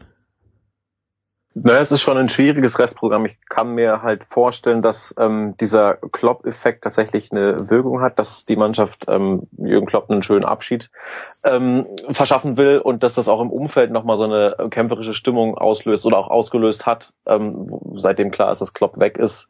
Ähm, jetzt auch nochmal alles alles für den Trainer. Hat das ja selbst, glaube ich, so gesagt. Hätte er gewusst, wie das jetzt läuft seit dem Abschied, hätte er vielleicht schon zu Anfang der Saison gesagt, er geht. ähm, deswegen so glaube ich, also Fee. wenn für den letzten, das, das ist das Fee-Prinzip. Genau. Klappt auch nicht immer. Ja. Genau. Deshalb, wenn wir vom, ähm, wenn wir jetzt auf das letzte Spiel gegen Werder schauen, zu Hause, das glaube ich, das werden sie gewinnen. Ähm, jetzt gegen Wolfsburg, da gebe ich dir recht, das wird, ähm, wird sehr spannend und ich glaube nicht, dass ähm, ich glaube nicht, dass Dortmund da gewinnt. Also es wird auf jeden Fall, glaube ich, noch enger, als man vermutet, aber das ist ja schön, dass es ein bisschen Spannung gibt. Jetzt noch eine Frage, wir, wir sprechen irgendwie heute sehr, sehr viel, finde ich, insgesamt über, über Trends und über Stimmungen. Ähm, wie gut spielt denn Dortmund jetzt eigentlich, wenn man es mal sportlich betrachtet, Martin? Ich glaube, dass Dortmund nach wie vor unter dem eigentlichen Niveau, das die Mannschaft haben könnte, ähm, spielt. Aber das ist so eine Sache, die man ja seit dem verkündeten Klopp-Abschied auch häufiger hört. Ich glaube, das Spielsystem der Dortmunder unter Klopp hat sich eben so ein bisschen überlebt. Und äh, da müssen neue Impulse gesetzt werden ähm, im nächsten Jahr und vielleicht auch das eine oder andere verändert werden. Äh, sie spielen jetzt effektiver als äh, zu Beginn der Saison und über weite Phasen der Saison. Ähm, sie spielen auch definitiv besser, weil ich glaube, dass sie weniger individuelle Fehler machen. Aber sie spielen, weiß Gott, immer noch nicht auf dem Niveau, das Dortmund zum Beispiel im letzten Jahr hatte oder überhaupt in den letzten Jahren. Oder dass man auch von Borussia Dortmund eigentlich erwartet hat und erwarten sollte. Also ich glaube auch, wenn man als Dortmunder das Ganze jetzt betrachtet und sagt, die hohe Europa League trotz allem ist ein Grund, sich zu freuen. Aber es sind immer noch viele Baustellen da, die im nächsten Jahr auf die eine, also Transfer oder auf die andere Trainersystemumstellung Art äh, gelöst werden müssen. Mhm.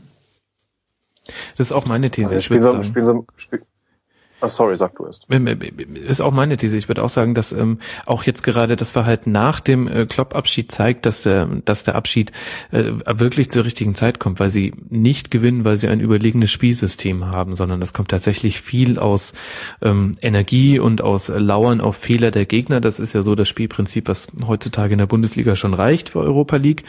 Ähm, aber es ist eben nicht mehr so wie früher, dass man sagt, mein Gott, die, die setzen im Pressing wirklich äh, Standards oder in der Spieleröffnung ähm, da fehlt's noch. Ja, sie spielen so ein bisschen Schadensbegrenzungsfußball eigentlich. Also ähm, die Saison ist, ist nicht mehr ist nicht mehr zu retten, weil der Anspruch natürlich nicht ist, in die Europa League zu kommen. So, jetzt sehen sie aber, okay, Europa League schaffen wir noch. Ähm, und, und genau diesen Fußball spielen sie auch, mit dem man in die Europa League noch einzieht. Ich kann mir vorstellen, dass, oder ich, ich glaube, dass sie es schaffen. Ähm, aber sie spielen nicht mehr diesen typischen BVB-Fußball. Es hat weniger eine eigene Note, als es das in den, in, der, in den guten Jahren unter Klopp hatte. Mhm. Gut, und jetzt haben wir die ganze Zeit schon so ein bisschen äh, drumrum schlawenzelt dass sie äh, dem FC Schalke 04 am Hintern knabbern Dortmund, dann können wir jetzt eigentlich auch endlich, endlich, denkt sich wahrscheinlich der Martin, zum Spiel Köln gegen Schalke kommen. Es hat heute stattgefunden, am Tag der Aufzeichnung, und der FC hat 2 zu 0 gewonnen. Martin, auf einer Skala von großartig bis Lottogewinn, wie toll ist es, dass man so entspannt auf den Abstiegskampf gucken kann als Köln-Fan derzeit? Es ist ähm, schon ein bisschen kurz vor Lotto gewinnen, aber ich glaube nicht mal nur jetzt wegen dieses äh, auch rechnerisch gesicherten Nichtabstiegs, sondern auch in den letzten Wochen schon. Ich glaube, der 1. FC Köln hat äh, eine Saison gespielt, um da schon mal so ein bisschen was ähm, ein Gesamtresümee zu ziehen, äh, die für einen Aufsteiger in den, selten, in den seltensten Fällen besser laufen kann. Ja, also ich würde jetzt nicht sagen, die beste Saison, die du als Aufsteiger spielen kannst, das hat der erste FC Kaiserslautern mal gemacht, mhm. aber man kann sehr, sehr zufrieden sein, weil du als Aufsteiger in die Liga kommst, äh, du hast 36 Gegentore äh, bis zum 32. Spieltag und ähm, bis am 32. Spieltag schon rechnerisch durch mit dem Nichtabstieg und hast während der kompletten Saison an 32 Spieltagen nie schlechter gestanden als Platz 14 dann hast du eigentlich alles richtig gemacht, was du richtig machen kannst. Und äh, weil das eigentlich eben die ganze Saison schon so war und auch in den letzten, ich sag mal, zwei bis drei Wochen der schlussendliche, tatsächliche, auch rechnerisch sichere Nichtabstieg eigentlich nur noch eine Frage der Zeit war, ähm, will ich das gar nicht so sehr am heutigen Tag oder an, an diesem einen Spiel festmachen, sondern es macht in dieser Saison über weite Strecken viel Spaß, FC-Fan zu sein. Mhm. Und das trotz so vielen 0 zu 0 Spielen. Und ich kann mich erinnern, ihr habt doch auch zu Hause so ewig kein Tor geschossen, bis dann irgendwann die Eintracht aus Frankfurt sich erbarmt hat, äh, vier Kisten gegen euch zu fangen. Äh, trotzdem sagst du, es macht sehr viel Spaß, FC-Fan zu sein. Ja, weil man auch sehen muss bei diesen ganzen 0-0, natürlich ist ein 0-0 in den seltensten Fällen ein schönes Spiel. Ja, es gibt auch schöne 0-0, aber das sind wirklich Spiele mit Seltenheitswert. Ähm, dass der FC eben als Aufsteiger in die Saison kommt und diese 0 zu 0 auch in vielen Fällen gegen Mannschaften geholt worden sind, äh, gegen die du normalerweise vielleicht auch das Spiel verlierst oder zumindest mal verlieren kannst. Und mir ist als Fan eines Aufsteigers wichtiger, diesen Punkt mitzunehmen und vielleicht 90 Minuten ein Spiel zu sehen, wo ich sage, oh Gott im Himmel, die 90 Minuten hätte ich auch besser verbringen können. Und hinterher habe ich eben diesen Punkt und kein Gegentor bekommen, was ja auch für die Tordifferenz immer was Schönes ist. Und eben jetzt 36 Tore, äh, überhaupt die vielen Spiele ohne Gegentor ist für Timo Horn als Torhüter natürlich auch eine ganz großartige Sache, als Torhüter eines Aufsteigers, erste Bundesliga-Saison. Und ähm, das sind dann Dinge, da muss man die ästhetischen Gesichtspunkte vielleicht mal ein bisschen außen vor lassen. Das wird nächstes Jahr natürlich anders sein. Die Ansprüche steigen und damit meine ich nicht dieses typische, in Köln will man sofort Europa League spielen, wenn man mal ein Jahr in der Bundesliga ist, sondern dass man eben vielleicht auch nächstes Jahr ein bisschen mehr Tore schießen möchte als ein Tor pro Spiel. Jetzt stand jetzt 32 Tore in 32 Spielen und äh, vielleicht kommen noch ein paar dazu. Ich würde aber nächstes Jahr schon gerne, ich sag mal, vielleicht 45, 50 Tore im Laufe der Saison sehen und nicht nur 32. Aber für einen Aufsteiger, erste Saison, lieber so häufig 0 zu 0, als jedes Mal 1 zu 0 zu verlieren.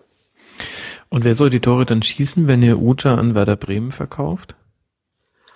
Das ist eine interessante Frage, die Jörg Schmatke zu beantworten hat. Und ähm, ich, ich glaube aber tatsächlich, dass das auch der Hintergedanke ist bei diesem, ähm, bei dieser Tatsache, dass Uja natürlich jetzt auch eine Aufstiegsklausel gezogen hat, aber dass Uja auch im nächsten Jahr vielleicht nicht zwingend der richtige Stürmer gewesen wäre. Denn ich kann mir eigentlich nicht vorstellen, dass der 1. FC Köln offensiv nächstes Jahr genauso spielt wie dieses Jahr.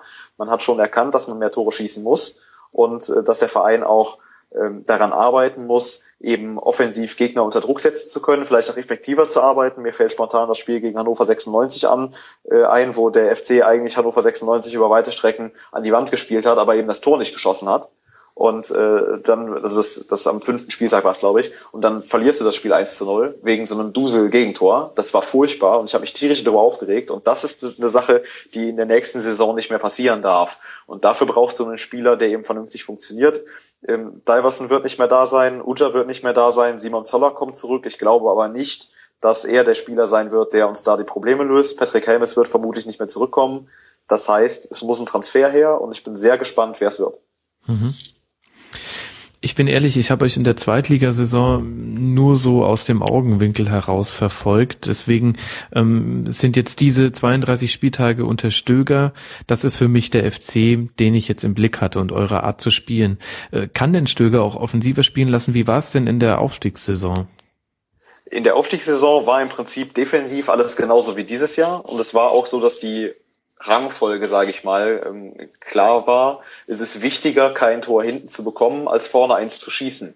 Mhm. Aber wenn man die Möglichkeiten bekommt, muss eben vorne auch das Tor geschossen werden. Das hat in der Aufstiegssaison sehr, sehr gut funktioniert, nicht zuletzt auch wegen Patrick Helmes. Und äh, das ist das Ziel, glaube ich zumindest aus meiner Perspektive, was Peter Stöger auch hat für den FC in der Bundesliga, dass man sich weiter darauf konzentriert, möglichst wenig Gegentore zu bekommen, vielleicht auch nächstes Jahr unter dieser Schwelle von 40 Gegentoren zu bleiben, was hoffentlich ja dieses Jahr funktioniert und äh, dafür aber vorne mehr in Richtung Offensive zu machen. Ich glaube, das Spielsystem, das der FC langfristig spielen möchte, ist tatsächlich das gleiche, was man jetzt gemacht hat, mit ähm, noch schnellerem Umschaltspiel und eben noch effektiveren äh, Spielern in der Offensive, die dann aus diesen Umschaltsituationen eben auch noch mehr Tore machen, weil die Situationen waren ja auch in dieser Saison beim FC häufig da, dass im Umschaltspiel schnell Chancen erarbeitet worden sind. Äh, mhm. sie sind nur noch zu wenig genutzt worden. Jetzt könnte ich aber auch ketzerisch sein und sagen, ähm, also ihr seid in dieser Saison ein Team, das den Ball nicht haben möchte. Ähm, ja. ihr, ihr, wollt eben aus diesen Umschaltsituationen kommen. Jetzt landet ihr irgendwo zwischen Platz, tja, keine Ahnung, könnte sogar acht oder sowas sein und, und zwölf. Äh, nächste Saison werdet ihr öfter den Ball haben. Und äh, das ist einer der Gründe, warum der FC ja eigentlich schon seit der Winterpause nach einem kreativen äh, offensiven Mittelfeldspieler oder zentralen Mittelfeldspieler sucht. Äh, Carlos Eduardo war da ja im Gespräch. Gerüchteweise ist er das auch jetzt wieder. Anderen Quellen zufolge ist er das schon länger nicht mehr. Ähm, dem man da glauben kann, man wird sehen, ob er nächstes Jahr beim FC spielt oder eben nicht.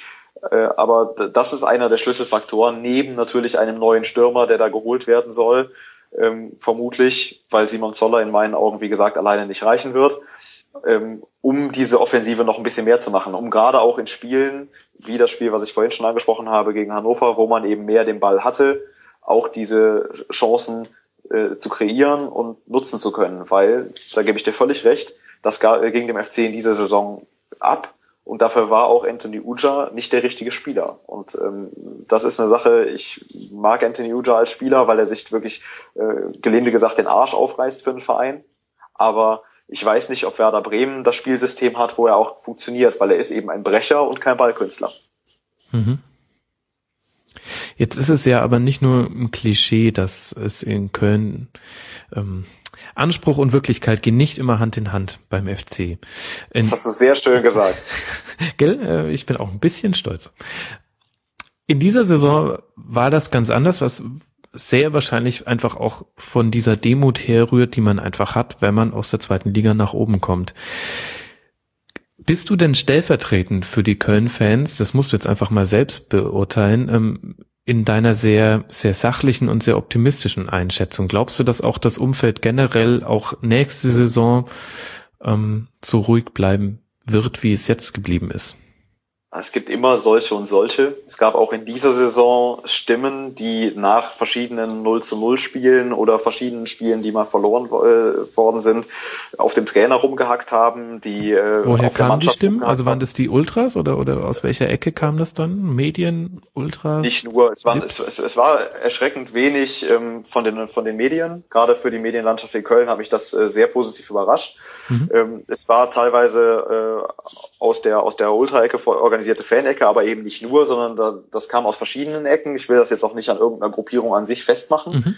Ähm, führte aber im Endeffekt dazu, dass Peter Stöger, der zu Beginn der Saison und auch in der Zweitligasaison eigentlich äh, jedes Mal noch ähm, bei, äh, bei Facebook äh, vor den Spielen ausführlichst gepostet hat, was er vorhat in dem Spiel und nach den Spielen seine persönliche Analyse gepostet hat. Das macht er mittlerweile nicht mehr. Das fand ich persönlich sehr schade, weil das immer einen guten Einblick in ihn und seine Gedankenwelt äh, gemacht die hat. Die Gegner bestimmt Aber, auch schade. es standen jetzt keine taktischen äh, Maßrichtungen da drin, sondern mehr eine Geschichte wie, es ist ein wichtiges Spiel auf uns und wir müssen gucken, dass wir jetzt auch Punkte sammeln und hinterher eben, wir haben zu wenig Zugriff zum Spiel gefunden und so. Aber es war, es waren schon so Allgemeinplätze, aber ähm, es war schön, dass man von einem Trainer direkt solche Dinge eben als, als Fan auch mal mitbekommt. Und das hat aufgehört, nachdem unter diesen Postings ständig Leute kamen, die geschrieben haben, sie könnten es besser oder es wäre alles scheiße und all diese Dinge. Und das fand ich persönlich ein bisschen schade. Also deswegen, auch solche Fans gibt es nach wie vor in Köln, die gibt es aber, glaube ich, bei jedem Verein. Und äh, das wird mit Sicherheit nicht einfacher, wenn der FC, ich sag mal, nächstes Jahr vielleicht eine gute Saison spielt und äh, mal Neunter oder Achter ist für einen Zeitraum von zwei, drei Wochen.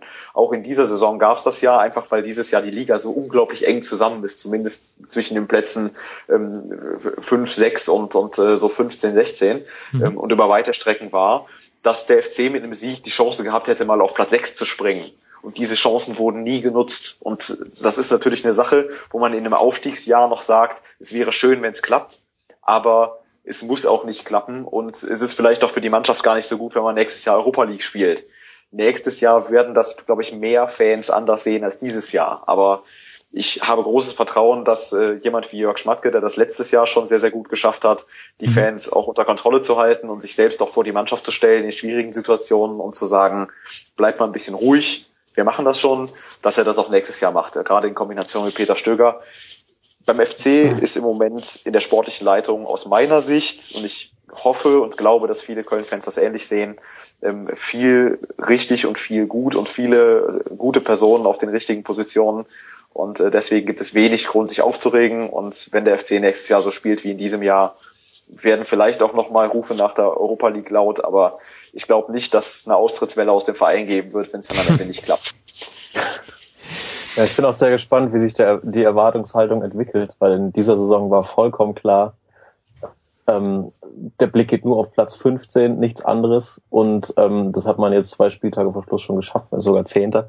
Ich bin sehr gespannt, wie sich die Erwartung in Köln, äh, Erwartungshaltung in Köln entwickelt, wenn ähm, ja Martin, wie du es angesprochen hast, und man dann plötzlich mal Achter ist ähm, oder die Chance hat, den, den Europa League Plätzen näher zu kommen.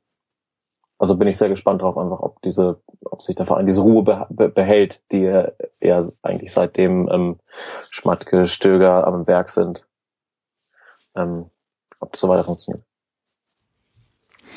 Ähm, was ist denn mit dieser ganzen Fan-Thematik? Also du hast vorhin schon gesagt, du willst nicht ähm, eine Fangruppe da ähm, beim Namen nennen. Das finde ich auch richtig. Man soll nicht immer mit dem Finger auf, ähm, auf so Gruppierungen zeigen, die dann doch innerhalb dann doch wieder eigene Meinung haben.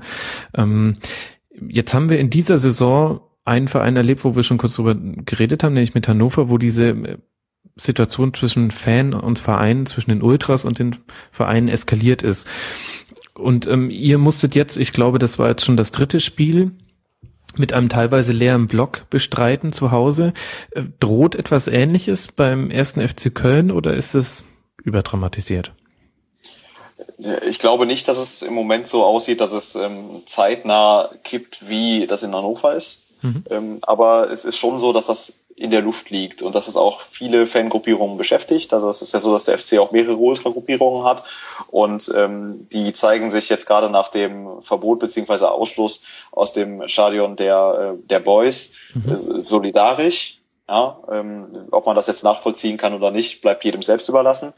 Nur ist da natürlich so, dass auf der einen Seite es nachvollziehbar ist, dass gesagt wird, Kollektivstrafen sind scheiße und wir wollen das nicht und sind dagegen, dass da eine komplette Gruppierung für das Verhalten Einzelner eben verantwortlich gemacht wird. Auf der anderen Seite ist es natürlich so, dass es ähm, schon ein schwieriges Verhältnis zwischen Verein und äh, Fangruppierung bedeutet, wenn die Fangruppierung sagt, warum schließt ihr die denn jetzt aus, wenn der Verein sagt, es war nicht das erste Mal, dass sowas passiert ist und da auch Führungsfiguren der Fangruppierung vorne mit dabei waren und äh, so quasi der Erste auf dem Platz in ähm, bei, diesem unsäglichen Zwischenfall in Mönchengladbach mhm. äh, eben der der Kopf quasi der Fangruppierung war und äh, das ist schwierig, aber ich glaube und hoffe, dass ähm, die großen Fangruppierungen, gerade auch die Wilde Horde vorneweg, äh, das so sehen, dass der Support des Vereins das eine ist und ähm, die internen Dinge und die das Wehren gegen Kollektivstrafen und Stadionverbote und diese ganzen Geschichte,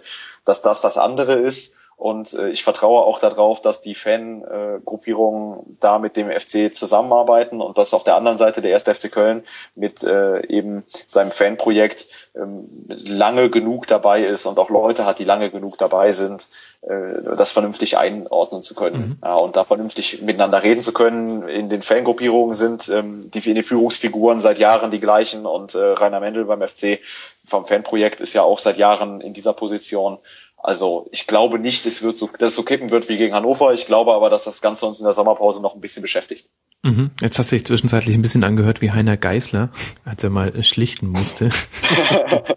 ähm, äh, was war das? Stuttgart 21, glaube ich, gell? Ähm, ja aber nur noch mal, um das, um das klarzustellen. Also dieser, dieser Unmut, den es ja anscheinend auch jetzt gerade gibt, obwohl es sportlich ja ähm, sehr gut läuft, äh, der kommt tatsächlich von den äh, Vorfällen, die es gab in der Vergangenheit. Also Beispiel eben äh, in Gladbach, wo, wo es diesen Platzsturm in Anführungszeichen gab von äh, verkleideten Ultras. Äh, daher kommt, äh, kommt der Unmut der Fans ja, der Unmut kommt daher, dass eben ähm, Fans, also Teile der Fans können nicht verstehen, warum aufgrund dieses Vorfalls, bei dem mhm. eben eine, eine begrenzte Anzahl an Leuten beteiligt war, äh, eine komplette Fangruppierung ausgeschlossen wird und auf der anderen Seite natürlich, dass äh, andere Fans ähm, so, ich sag mal, nicht organisierte Fans nicht verstehen können, warum es äh, Strafen vom DFB gibt, so Blockstrafen und solche Dinge, mhm. wo obwohl eben eine Gruppierung ähm, da hauptsächlich involviert war und damit auch Leute betroffen sind, die weder organisierte Fans sind, noch ähm, eben zu dieser Gruppierung gehörten, jetzt die, die, die da hauptsächlich verantwortlich war. Und äh, das sind aber, glaube ich, Dinge, die es in jedem Verein gibt und äh, Dinge, die auch weniger, gerade jetzt im das Verhältnis, was hält man als Fan von einem einer Blocksperre, hat ja weniger mit meinem Verhältnis zum ersten FC Köln zu tun, als mhm. mit meiner Sichtweise auf das, was der DFB macht. Ja, und ich glaube nicht, dass wenn ein Fan sagt, ich finde das blöd, dass der DFB uns den Block sperrt, äh, das auf den FC schiebt. Weil mhm. da kann der FC ja nichts für. Ja. Ja, ich finde das nur interessant. Ich habe des, deshalb nachgefragt, weil ihr hattet ja durchaus auch mal Zeiten unter Overath, äh, wo die Kritik der Fans eine grundsätzlichere war, ähm, die auch eher strukturell an den ähm, an den Verein herangetragen wurde. Also wo es tatsächlich um Besetzung von wichtigen Posten ging. Aber ähm, ich finde das einfach deshalb ein interessantes Thema, weil das ja so ein bisschen äh, den Grundkonflikt ähm, darstellt, den man einfach überall hat, wo man keinen Zugriff auf Einzeltäter hat oder ihn nur schwierig bekommt und deshalb zu Kollektivstrafen Strafen gezwungen ist. Und ähm, das ist ein Spannungsverhältnis, aus dem kommt man nicht raus. Ähm, aber ich finde, ihr seid gerade so, korrigier mich, wenn du es anders siehst, der Verein, an, anhand ähm, dessen man die Probleme, die das alles mit sich bringt, am besten nachvollziehen kann, weil ihr es halt gerade einfach selbst durchmacht. Richtig, man kann das gut daran nachvollziehen, man kann das auch gut, glaube ich, an diesem Beispiel erläutern und ähm, eben auch diese, diese Dreitrennung eigentlich, diese Dreiteilung, weil man eben nicht die Fans auf der einen und die Vereine auf der anderen Seite hat, sondern du hast Fans, Vereine und Verband. Jeder hat seine eigenen Interessen Mhm. Jeder hat seine eigenen Sichtweisen und jeder hat nur einen begrenzten, eine begrenzte Einflussnahmemöglichkeit auf den anderen. Die Fans auf den Verein, weil sie eben über das Fanprojekt einen gewissen Kontakt haben und auch, du hast es vorhin angesprochen, unter Overath war das eigentlich so, dass man als Fan gar keinen Zugriff auf den Verein hatte, weil der Verein oder die Vereinsführung nicht hatte mit sich reden lassen. Das ist in den letzten Jahren Gott sei Dank anders. Und als Verein kannst du mit dem Verband reden, aber du kannst als Fan eben nicht mit dem Verband reden. Aber als Fan bist du derjenige, der vom Verband bestraft wird. Und äh, die, diese komplette Konstellation ist natürlich eine Sache, ich glaube, da kannst du mal eine Sondersendung zu machen oder, oder auch zwei oder drei. Ja. Weil da, da kann man sich fünf oder sechs Stunden drüber unterhalten und kommt immer noch nicht zu einem guten Ergebnis. Nur diese Dinge, die da eben mit zusammenhängen, kann man beim FC im Moment tatsächlich sehr, sehr gut sehen, glaube ich. Mhm. Ja, ein bisschen auch die Reflexe. Das ist wie bei der EU. Immer wenn was nicht läuft, dann sagen die deutschen Politiker, ja, ja, die EU wieder mit ihren äh, bescheuerten Verordnungen. Und wenn aber mal was gut läuft, dann sagen sie, hier ist doch geil, wie wir dieses Gesetz gemacht haben. aber gut, jetzt, äh, jetzt geht's wirklich ein bisschen weit. Ich würde gar noch äh, dann doch aufs Spiel noch zurückkommen. 2 zu 0 gegen Schalke. Ähm, da kann jetzt auch bestimmt äh, Hendrik auch noch mal ein bisschen mehr äh, auch seine Meinung mit äh, zu in den Ring werfen. Ähm, Tja, Schalke. Also der FC war nicht schlecht, versteh mich nicht falsch, Martin, aber Schalke war halt auch nicht gut, um es so zu sagen. Was ist da los mit Di Matteo Hendrik? Was, wie ist deine Ferndiagnose? Ja, es ist auf jeden Fall erstaunlich, dass, ähm, dass jetzt Keller damals gefeuert wurde nach der ja besten Rückrunde der, ähm, der Vereinsgeschichte und sich dann nach jedem Spiel schon hatte rechtfertigen müssen und ähm, die Matteo jetzt einfach auch da seinen, seinen Dienst so tun kann, wie er es tut und Schalke einfach nicht vorankommt. Also es ist ähm, bei Schalke eine ganz komplizierte Gemengelage und die halt, glaube ich, auch so ein bisschen in diesem Wesen des Vereins begründet ist, dass ähm, Schalke Schalke scheitert halt gerne dramatisch und ähm, das kann man jetzt im Moment auch wieder so ein bisschen sehen, dass sie halt, wenn sie jetzt die Chance haben, nochmal ähm, noch oben anzugreifen, beziehungsweise die, ähm, die Europa League Plätze schon zu sichern, dass sie dann wieder so ein Spiel sich wie in Köln leisten.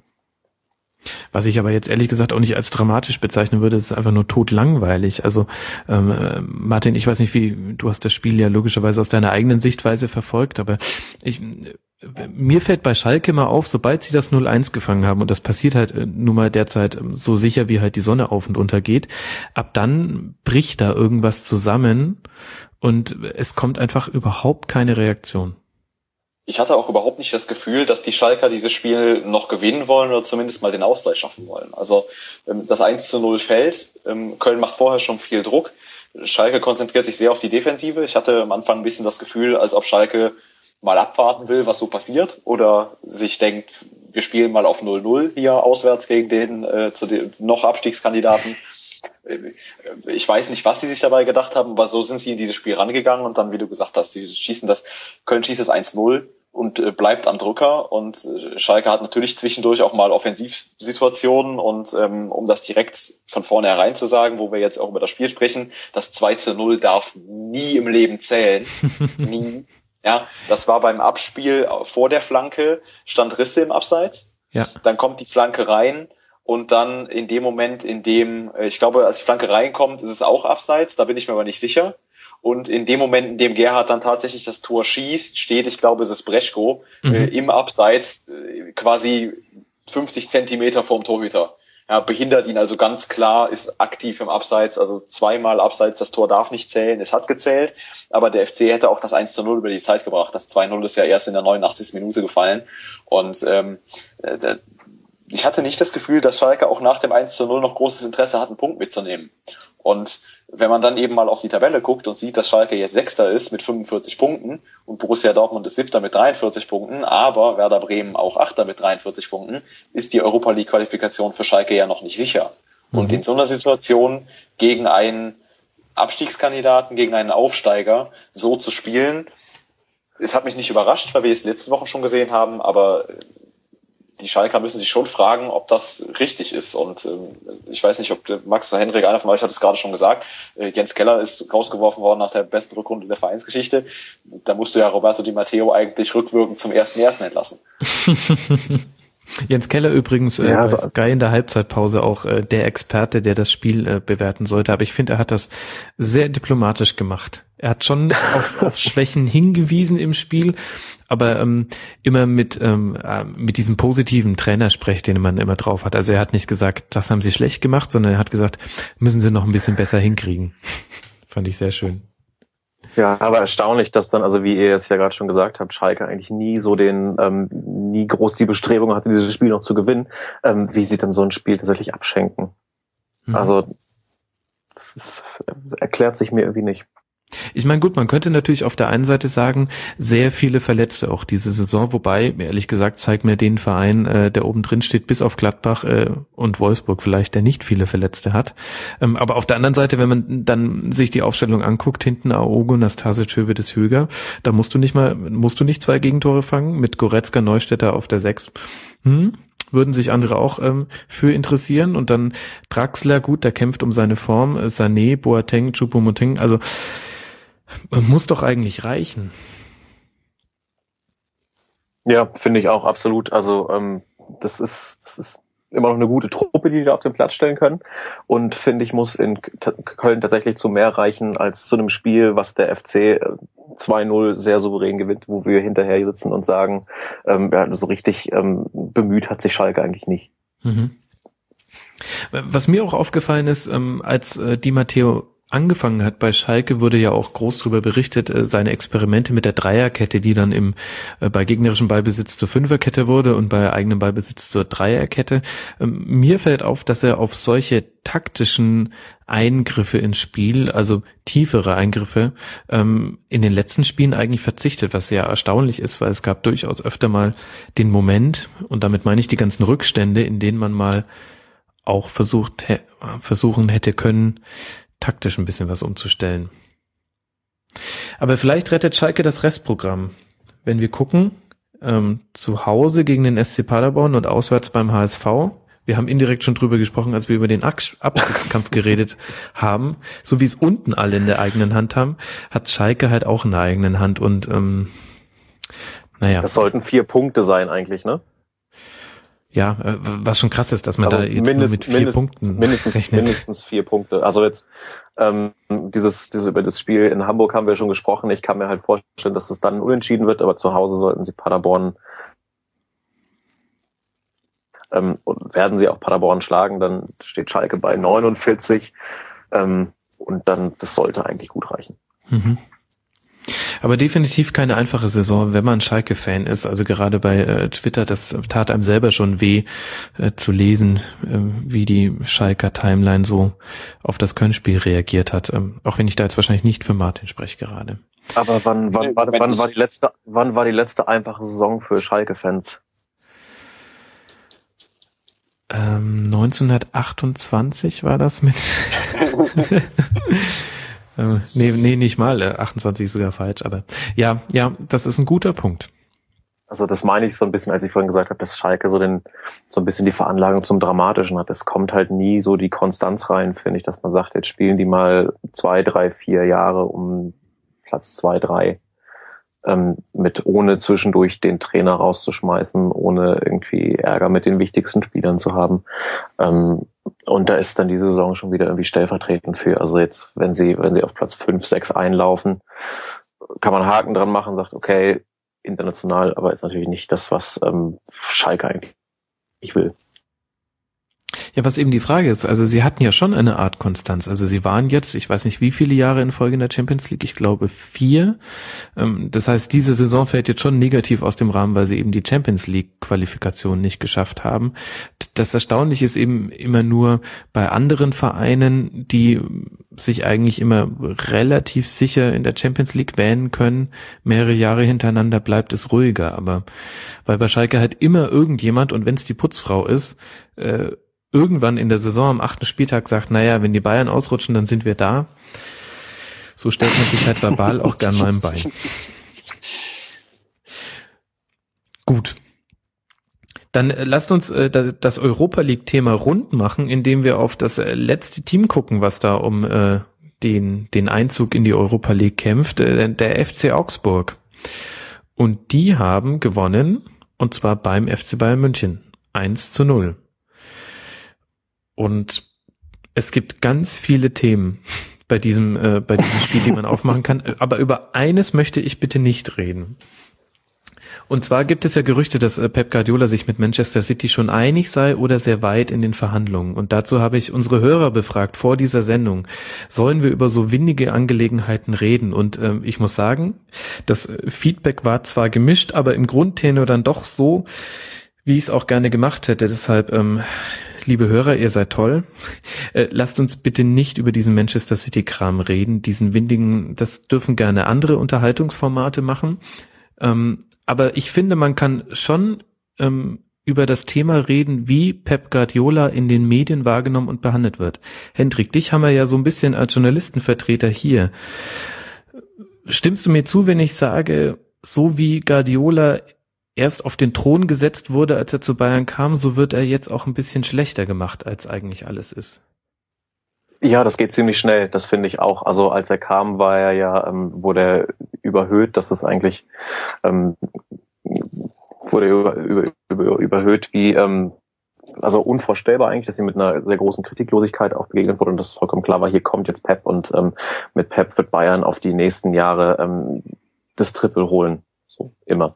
Und ähm, ja, ich finde, jetzt geht es auch ziemlich schnell, wie du sagst, dass er dann plötzlich in Frage gestellt wird, dass es dann heißt, Pep ist in München gescheitert.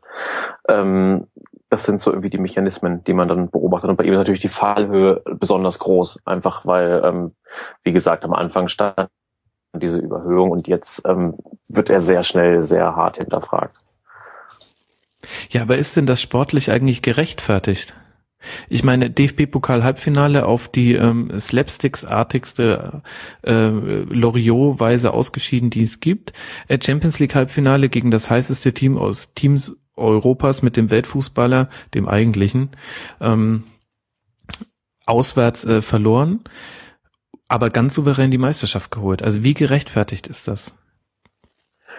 Ähm, ich finde, da gibt es schon eine gewisse, ähm, eine gewisse Rechtfertigung für, weil dieses Spiel gegen Dortmund, was du ansprichst, das war ja jetzt nicht nur dieses Slapstick-mäßige Elfmeterschießen, da gebe ich dir recht, das war sowas, ähm, sowas, sowas sehen wir so schnell nicht wieder, dass da zwei Leute beim Elfmeter ausrutschen, aber es waren ja auch die 90 Minuten davor, die Bayern größtenteils im Griff hatte und wo sie das Spiel eigentlich nach Hause bringen müssen. Also da lag, ähm, da lag dann eher das Problem, dass dann dieses Elfmeterschießen so läuft, wie es läuft. Ja, das war dann einfach Pech und wie gesagt Slapstick. Ähm, und in der Champions League, ja, gegen Barcelona kann man verlieren, aber 3-0 ist dann schon eine Spur zu hoch. Und wenn man sieht, dass ähm, Barcelona mit dieser Dreierkette antritt und nach 20 Minuten sagen muss, äh, nee, es funktioniert wohl doch nicht und dann wieder umstellt, ist das ja auch ein, auch ein Eingeständnis eigentlich, dass er da selbst einen Fehler gemacht hat. Von daher ähm, muss sich dieses Spiel natürlich schon auch ankreiden lassen. Mhm. Gut, wir haben sportlich die ähm, vier Niederlagen in Folge. Ich glaube, wenn ich das richtig gelesen habe, gab es das zuletzt 1991, 92. Da kann ich mich persönlich nicht mehr dran erinnern. Ich weiß nicht, wie es euch geht. Ja, da muss man, das muss man vielleicht auch ein bisschen ausklammern. Also, dass sie jetzt in der Bundesliga, nachdem sie Meister sind, ähm, nicht mehr ganz die 100 Prozent bringen, zumal mit Spielern, die entweder verletzt sind oder wie Philipp Lahm von einer Verletzung oder nach einer langen Verletzung wieder reinkommen.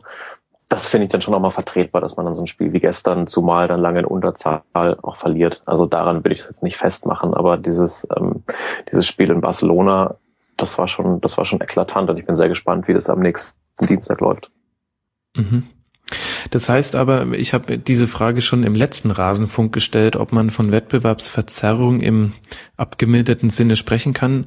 Da sagt keiner von euch beiden, doch sehe ich schon so, das ist nicht ganz fair den anderen Teams gegenüber, die früher gegen Bayern spielen mussten. Fair ist das nicht. Ich glaube, äh, das ist eben einfach so, aber ich, es ist halt auch nachvollziehbar. Ja? Irgendwo, wenn ich in einem Wettbewerb schon, schon Meister bin oder ich bin schon durch, dass ich da meine Spieler schone, gerade wenn ich eben äh, in der anderen Situation ähm, bei den Bayern jetzt in diesem Jahr noch speziell Verletzte habe und äh, überhaupt vielleicht auch das eine oder andere nicht funktioniert, dass ich dann in der Bundesliga sage, ach wisst ihr was, Bundesliga nervt, äh, ist nachvollziehbar gut finde ich es nicht, überhaupt nicht. Und ich werfe auch niemandem vor, da über Wettbewerbsverzerrung zu sprechen und äh, zu sagen, oh Gott im Himmel, wie können sie nur. Ähm, ich möchte da äh, auch sagen, dass es unter Jupp Heynckes nicht passiert ist. Ja, in dem Jahr, in dem die Bayern den Triple, das Triple gewonnen haben, haben sie ähm, bis zum Schluss in der Bundesliga Vollgas gegeben. Und äh, sage aber auf der anderen Seite eben auch, es ist jetzt nicht Pep Guardiola ist der böse Mensch, der da Wettbewerbsverzerrung betreibt, sondern das haben auch andere Trainer mit anderen Mannschaften in der Vergangenheit schon gemacht, in sämtlichen Ligen dieser Welt.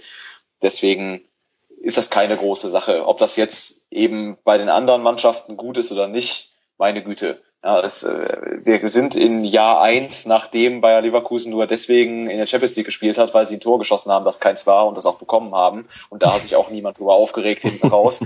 ähm, deswegen soll sich jetzt auch bitte keiner darüber aufregen, dass Bayern vielleicht zwei Spieler zu wenig aufstellt. Vor allen Dingen, man muss jetzt mal gucken, wer denn da gespielt hat. Ja, das ja, ist doch Wett der Punkt, genau. Wettbewerbsverzerrung ist, wenn ich die zweite Mal, also wenn ich die, die Jugendmannschaft auflaufen lasse oder wenn ich eine Mannschaft bin, die nicht in der Tiefe besetzt ist. Aber wenn ich so eine Mannschaft aufbiete, wie Bayern jetzt gegen FC Augsburg aufgeboten hat und dann sage, das ist Wettbewerbsverzerrung, also was ist denn das, was die anderen 17 Mannschaften jedes Wochenende machen? Mhm. Ich würde sogar sagen, er hat da seine Barcelona-Mannschaft äh, getestet. Also äh, in der Verteidigung Bernard, Dante Boateng, Weiser, davor dann Lahm, Schweinsteiger, Thiago Götze und äh, vorne drin Lewandowski, Müller. Das kann man mal so machen und äh, vielleicht die einzige Position, an der man dann eine Rotation feststellen kann, äh, Pepe Reina im Tor. Aber der war ja dann so fair der Liga gegenüber, sich mit einer roten Karte in der zwölften Minute auszuwechseln. Und da kam ja auch Neuer. Und um jeglichen Wettbewerbsverzerrungsverdacht gleich zu entkräften. Ja, also ich glaube auch, also die, die Augsburger waren ja, glaube ich, auch, ähm, als sie die Aufstellung gesehen haben, auch überrascht. Ähm, und das nicht im positiven Sinne, dass dann jetzt doch halt nicht die zweite Mannschaft spielt, sondern dass die wahrscheinlich mit der Mannschaft da auflaufen, die sie halt am Dienstag auch spielen lassen werden. Und dass es Guardiolas ähm, Ansinn war, dass die Mannschaft einfach ihren Rhythmus behält oder, oder den, den, den, die Praxis hat vor dem Spiel gegen Barcelona. Und es ist ja auch, ähm, was mir immer so ein bisschen zu kurz kommt, ist, es hört sich immer so an, als würden die Bayern tatenlos ein Spiel über sich ergehen lassen, dass sie dann eben verlieren und ähm, das ist man nicht so gewohnt. Aber auch in diesem Spiel gegen Augsburg gab es ja eine ganze Reihe von Chancen. Also allein äh, Lewandowski hatte einen Lattentreffer, ähm, ähm, stand äh, direkt im 1 gegen 1 gegen, gegen Marvin Hitz. Ähm, wir haben Pfostenschutz von, von Götze. Also ein bisschen ich will jetzt nicht das ganz große Fass Hannover 96 aufmachen, aber so ein bisschen einen ähnlichen Trend im, in, auf sehr hohem Niveau, sage ich mal, ähm, kann man hier doch auch sehen. Also die Bälle, die in der Hinrunde einfach reingegangen sind, gehen halt jetzt am Pfosten. Ja, das so ein bisschen, also ich finde auch, das war jetzt kein Spiel, was sie abgeschenkt hätten und wenn wir dann halt noch sehen, dass sie ähm, 75 Minuten mit einem Mann weniger gespielt haben, dann kommt so ein Spiel einfach mal zustande und dann ist das kein großes Drama ähm, und lässt sich dann halt so auch erklären. Ja, und auf der anderen Seite, vielleicht macht man auch die Leistung von vom FC Augsburg ein bisschen kleiner, als sie dann doch war, wenn man sagt, die Bayern sind gerade so außer Form, denn die haben ein richtig starkes Spiel hingelegt mit einem erschreckend starken Bobadilla. Ja, definitiv. Also dass, ähm, dass er nochmal so durchstartet, haben glaube ich auch die wenigsten gedacht. Ähm, ich glaube, wie er dieses Tor macht, das ist, ihm selbst. ja, oder er am ehesten, das weiß man nicht. Ähm, aber also wie er dieses Tor macht, das ist, ähm, das ist schon, das ist schon super, so cool, muss man auch erstmal sein, das gegen Bayern so mit der Hacke. Also das Tor hätte, glaube ich, Messi auch ganz gern geschossen. ähm, und ja, also der größte Fehler wäre jetzt, oder, oder wie du sagst, es wäre Augsburg gegenüber nicht fair, jetzt zu sagen, nur die, also das Spiel ging nur so aus, weil die Bayern so schlecht waren oder weil die, weil die Bayern nicht, äh, nicht in Form oder so weiter. Nee, Augsburg hat das richtig gut gemacht und ähm, haben, ähm, haben sich dementsprechend auch über den Sieg gefreut und hm. haben ein weiteres Mal nachgewiesen, dass sie zu Recht dort stehen, wo sie stehen. Ja, und können jetzt wirklich im Heimspiel gegen Hannover im Prinzip den Sack zumachen mit 46 Punkten auf Platz 5, drei Punkte Vorsprung auf den siebten Platz. Da kommt so ein Heimspiel gegen die Mannschaft, die noch nie gewonnen hat in der Rückrunde, eigentlich dann doch ganz gelegen, würde ich sagen. Gut. Liegt euch zu diesem Spiel noch irgendetwas auf dem Herzen? Wollt ihr Prognosen fürs Barcelona-Spiel abgeben? Ach, das wäre spannend. Ich glaube, es wird ein Bayern wird sich mit einem 1 zu 1 aus der Champions League verabschieden.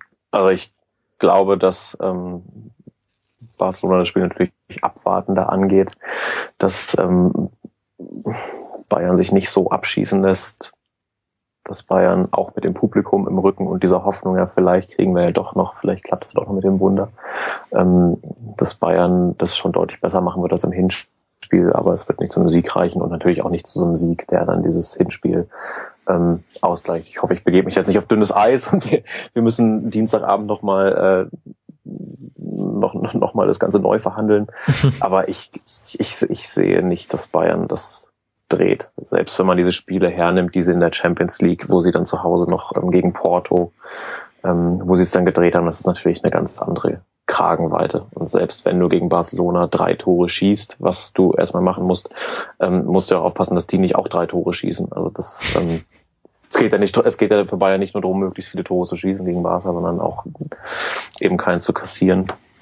Von daher halte ich das für relativ aussichtslos gerade von der Spielanlage ist ja Barcelona auch für solche Aufholaktionen denkbar äh, undankbarer Gegner, weil ja. du musst ja immer weiter aufrücken ja. und Barcelona, wir haben es im äh, Hinspiel ja gesehen, kommt dann über diese Kontersituationen.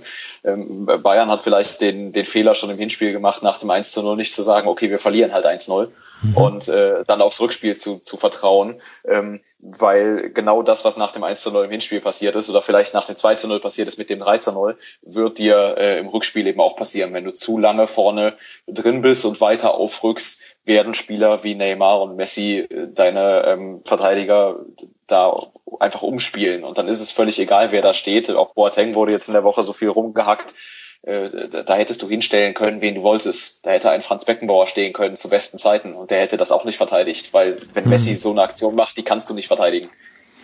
Ja. Auch ein bisschen bitter für Jerome Boateng, dass er da äh, zum weltweiten Meme wurde, weil er in Zeitlupe äh, so formschön umgefallen ist, obwohl er eigentlich vorher ein starkes Spiel gemacht hat.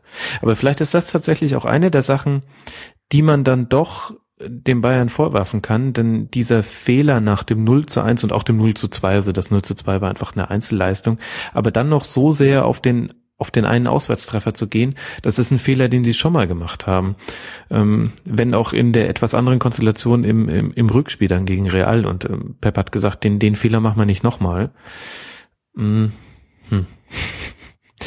Lief eher so semi-gut. Aber äh, total interessant zu sehen, wie so eine Saison, in der man mit derzeit sind es elf Punkte Vorsprung und einer Tordifferenz von plus 61 Meister wird und in beiden anderen Pokalen ins Halbfinale kommt, wie so eine Saison im Jahr 2015 zu einem Misserfolg werden kann und sogar am Trainer gerüttelt wird. Ja, wie den diese ganze Saison so ein bisschen entgleitet hinten raus. Ja, also dieser, diese souveräne Meisterschaft wird, glaube ich, am Ende nicht mehr so viel zählen, wenn dann steht Champions League Halbfinale gegen Barcelona in der Addition 0 zu 5. Mhm. Wo, wo man aber vielleicht auch einfach vergisst, wie viel Glück die Bayern auch ähm, in den Saisons davor hatten, auch in der Trippelsaison. Also wo man immer das viel zitierte 7-0 gegen Barcelona in Hin- und Rückspiel. Also zählt man mal die irregulären Tore, zieht man die ab, dann war es schon mal nur in Anführungszeichen 4 zu 0. Ja, aber 4 zu 0 musst du das ist auch nicht schlecht gegen Barca.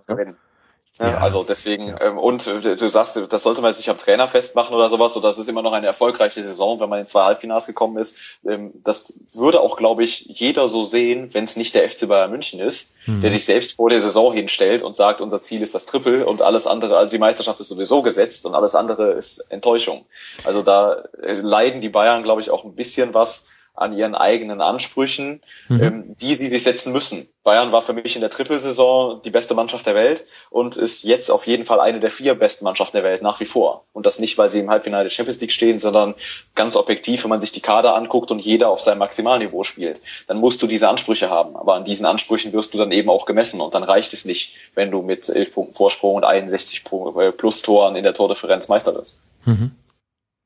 Da hast du sicher recht, ja. Also da kommen wir auch wieder auf Anspruch und Wirklichkeit zurück. Also die beiden sind ja jetzt auch nicht diejenigen, die sich in aller Demut hingestellt haben, gesagt haben, äh, Meisterschaft wäre wär schon ganz okay, äh, DFB-Pokal, hm, mal gucken und Champions League, naja, hoffen wir mal auf die Gruppenphase. Da hast du schon recht. Aber schon sehr interessant, wie sich die Wahrnehmung dieses Clubs innerhalb der letzten vier, fünf Jahre so derartig gedreht hat. Wenn man sich nur mal überlegt, wie das noch gefeiert wurde, als sie 2010 dann doch relativ glücklich ins Finale eingetreten, äh, eingezogen sind in der Champions League unter Louis van Gaal, der schon so gut wie entlassen war, wenn äh, Stefan Kiesling schießt ein Tor, das nicht abseits war ähm, und hätte der äh, Treffer gezählt, der zurückgenommen wurde, dann hätten die äh, van Gaal entlassen vor dem Auswärtsspiel in Turin, das sie dann 4-1 gewonnen haben.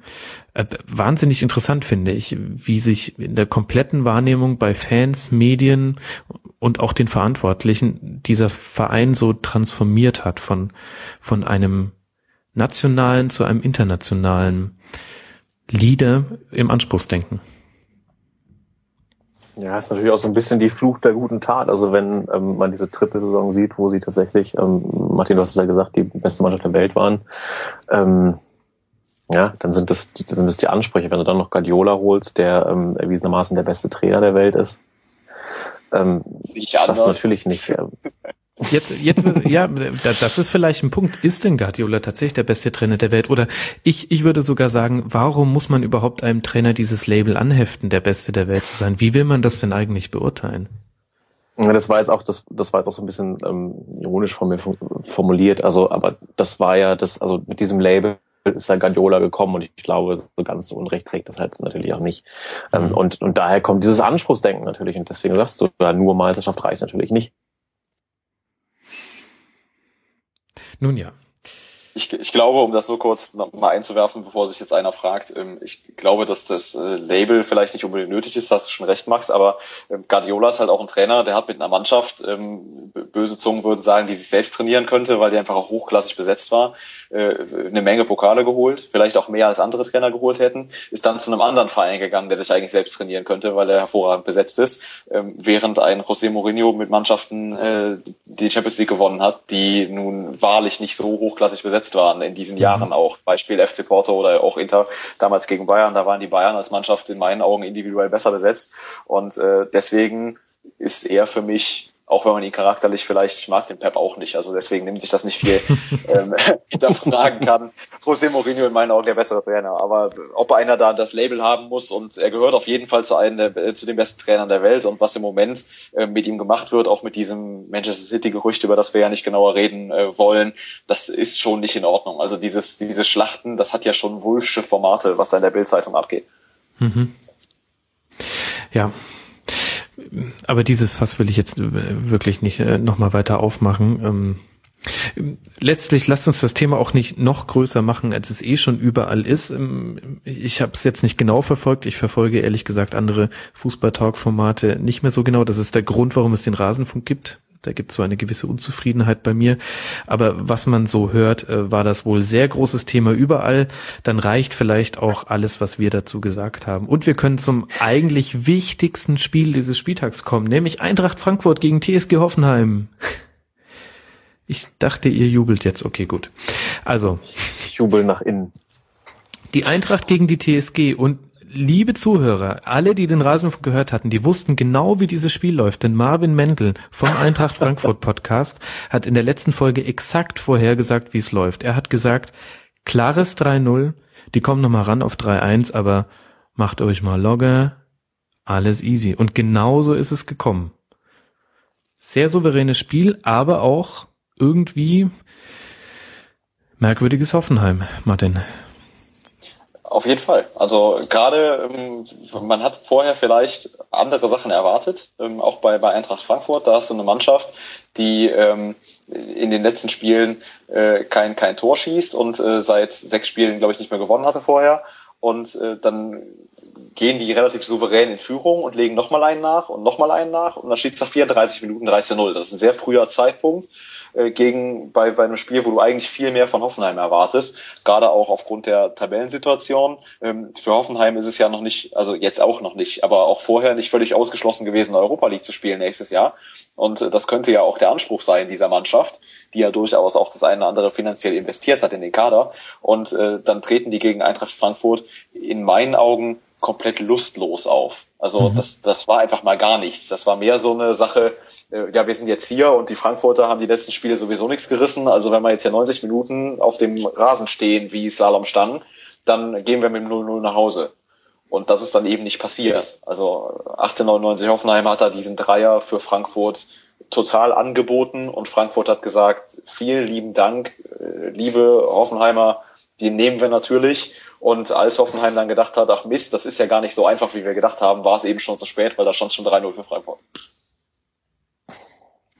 Sehr gut zusammengefasst, das Spiel. Vielleicht so ein bisschen sinnbildlich fand ich, fand ich eine Szene beim 2 zu 0 von Seferovic, ähm, was leichtes Abseits war, ähm, oder zumindest sehr enge Entscheidung. Und äh, der, einer der beiden Hoffenheimer verteidigt, aber Verteidiger, aber anstatt gleich den Ball hinterher zu laufen, erstmal reklamiert und das sind dann genau die zwei Schritte, die ihm fehlen, um dann Gegentreffer zu verhindern. Bisschen symptomatisch. Ähm, interessant fand ich auch den Dreifachwechsel von Gistol dann in der, in der Halbzeit, wo er Modeste Bicacik und Polanski rausgenommen hat und Strobel, Elionussi und Zuber rein.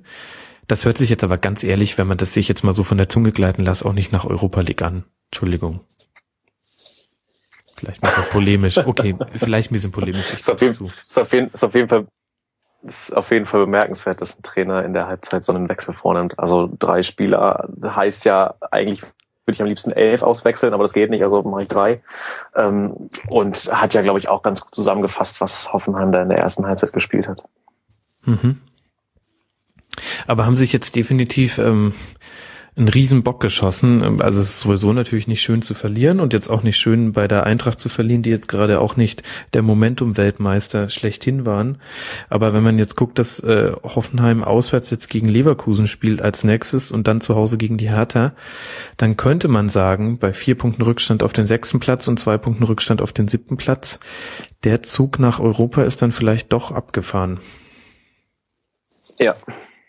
Ja, finde ich auch. Also dieses Spiel in Frankfurt ähm, hätten sie nicht verlieren dürfen und jetzt ist es mit dem Restprogramm, was du angesprochen hast, also gegen Hertha BSC, ähm, das kann man wohl noch gewinnen. Ähm, aber ich glaube, es wird nicht mehr reichen. Ja, und die Eintracht jetzt mit dem sensationellen Torverhältnis von 54 zu 61. Da steht ein Name drunter, und zwar signiert und abgenickt von Thomas Schaf.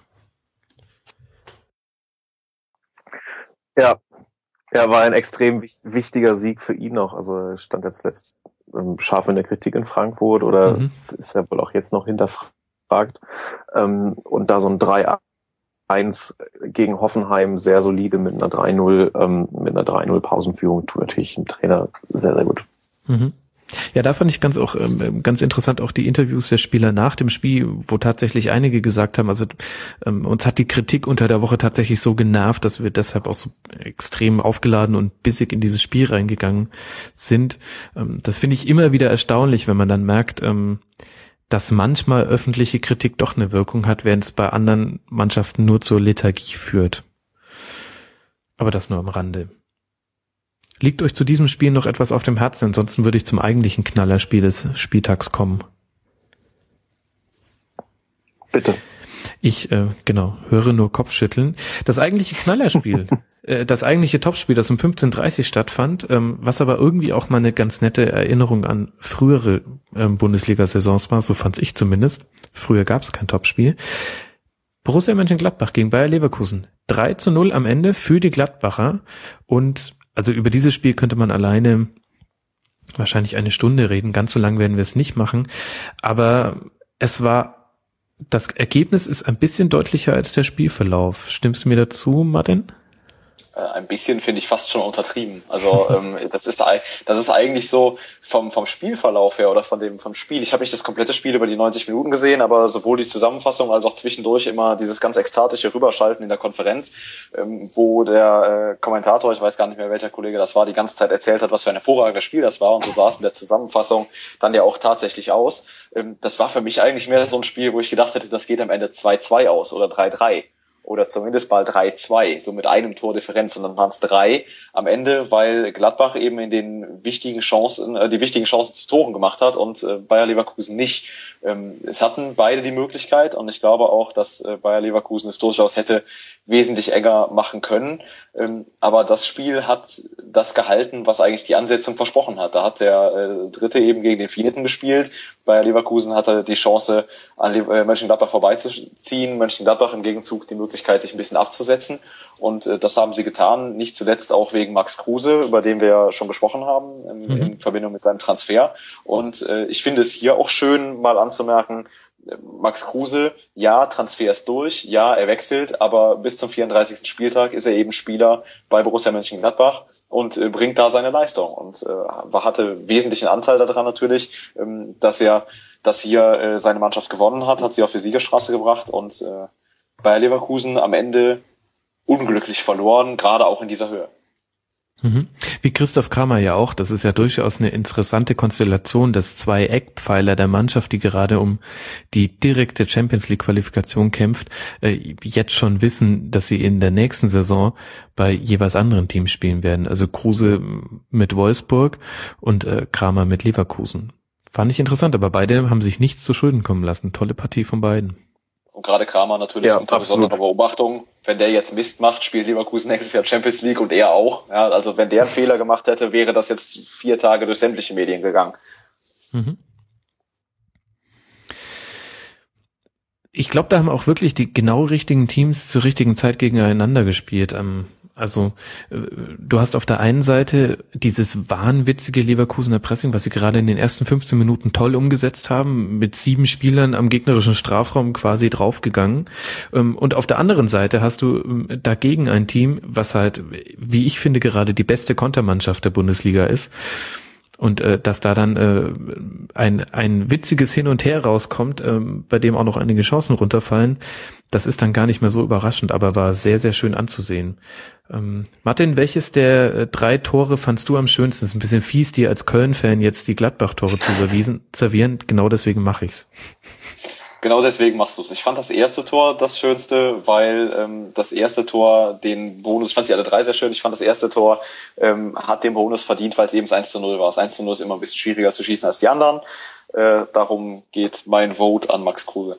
Mhm. Und den schnell ausgeführten Freistoß von Chaka ähm, auf Hermann, der damit irgendwie schon fünf Meter Vorsprung hatte. Das, ähm, da, da, waren, da waren die Leverkusen in diesem einen Moment nicht, nicht ähm, auf der Höhe im wahrsten Sinne des Wortes des Balles. Hendrik, jetzt musst du eins der anderen beiden Tore nehmen, bitte. Dann äh, wähle ich das 3 zu 0 von Traoré, was ja so ein bisschen so ein, solche Tore hat ja Arjen Robben eigentlich ein Patent, aber Aha. das ähm, macht er dann in ähnlicher Manier und hat mir sehr gut gefallen. Ich fand auch das, also, aber das darf ich ja jetzt nicht wählen, ich fand auch das erste Tor schön. ähm, einfach, weil ich es beeindruckend finde, wie ähm, schnell Hermann da die Linie runtergeht und dann kriegt man ihn einfach nicht mehr. Und du hast richtig gesagt, Gladbach hat, oder die Leverkusen hat einfach kurz gepennt und dann war, war die Situation einfach verloren, weil, weil Hermann so wahnsinnig schnell ist. Aber ich fand das 3 zu 0 ähm, war dann eine schöne, war dann, war dann eine, eine schöne Kirsche auf die Sahne. Mhm. Ja, und Patrick Herrmann vielleicht auch äh, das Gegengewicht zu dem, was ich gerade zu Christoph Kramer und Max Kruse gesagt habe, weil mit dem wurde eben der Vertrag verlängert. Ähm, auch sehr guter Move fand ich von Max Eberl, das auch sehr früh in der Rückrunde schon fix zu machen. Also ja. ich, ich finde, man darf wirklich sehr gespannt sein, was bei Gladbach da in der nächsten Saison noch kommt. Ja, absolut. Also ich finde das, das, genau. Also ich finde und ähm, das ist eine tolle Mannschaft, hat sich unter Favre super entwickelt, haben spannende Spieler drin, wie, wie eben Hermann oder auch, auch Chaka, der sich, nachdem er anfänglich Probleme hatte, wahnsinnig gemacht hat. Ähm, ich freue mich drauf, die in der Champions League zu sehen und bin gespannt, ähm, bin gespannt, wie das wird, dann auch ohne Kruse und Kramer. Und Leverkusen vielleicht so das heißeste Ding, der, der heißeste Insider-Tipp für nächste Saison. Ähm, also ich finde es wirklich erstaunlich, wie, wie Roger Schmidt es jetzt geschafft hat, die ähm, trotz dieses ähm, moralisch vielleicht nicht so ganz einfach zu verkraftenden Aus bei Atletico Madrid in der Spur zu halten. Und die haben ja auch, ich glaube, sechs Spiele in Folge nicht verloren vor dem Spiel jetzt in Gladbach und äh, unglaublich gut gespielt. Und die kriegen jetzt eben noch einen Kramer mit ins Team. Ich glaube, meine Prognose, da geht richtig was in der nächsten Saison.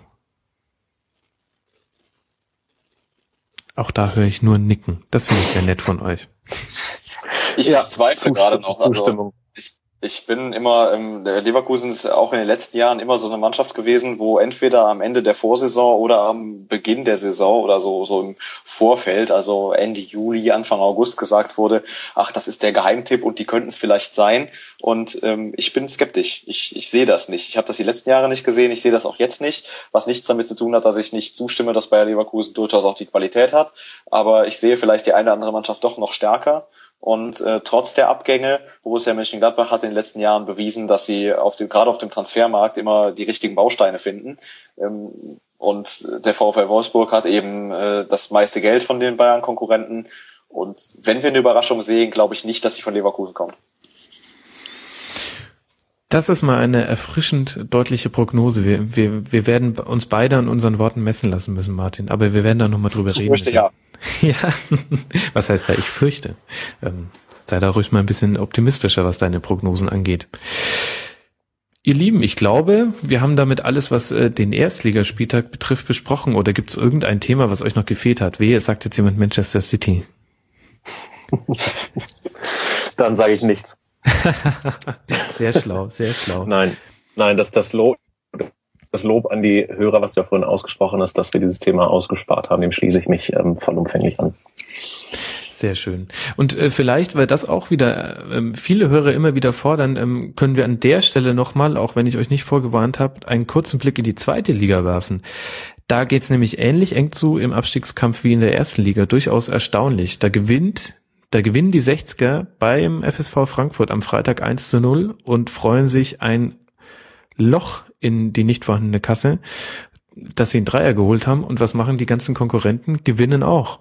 St. Pauli bei Lautern 2-0, Aue bei Union 2-1 und die einzigen, die jetzt mit einer Niederlage auswärts so richtig reingerutscht sind, sind Fürth und ähm, zweite Liga wahnsinnig spannend. Aalen 31 Punkte, ähm, 60, 33 Punkte, Aue 34, Pauli 34, Kräuter Fürth 34, FSV Frankfurt 36. Ist es nicht schön? Ja, da ist noch richtig was los am Ende. Und, und stimmt schon, es ist, ähm, es ist ein, ein, ein irrer Spieltag irgendwie, dass die alle gewinnen und nichts von haben. Ja. Also ja. auch St. Pauli, dass die, dass, dass die beim, dass die beim zweiten gewinnen, das ist ja unfassbar eigentlich. Und ähm, von kaufen können sie sich eigentlich nichts. Das ist wahr, ja. So hätte es in der ersten Liga auch laufen können, wenn alle gewonnen hätten, dann hätte der HSV, der, der sich über den Punkt wirklich, wirklich gefreut hat, ja auch zu Recht, ähm, dann doch ein langes Gesicht gemacht am Ende. Und genauso spannend ja. das Aufstiegsrennen, wo wir jetzt ähm, morgen Abend, also Montagabend, äh, das Spiel äh, Darmstadt-Karlsruhe haben einer von beiden wird äh, nach dem Spiel Tabellenzweiter sein, wahrscheinlich.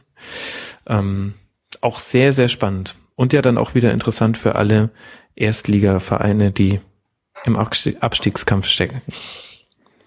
Ja, einer von beiden wird auf jeden Fall Zweiter sein nach dem Spieltag, aber wenn sie unentschieden spielen, ist Darmstadt wegen der Tordifferenz, äh, glaube ich, Zweiter.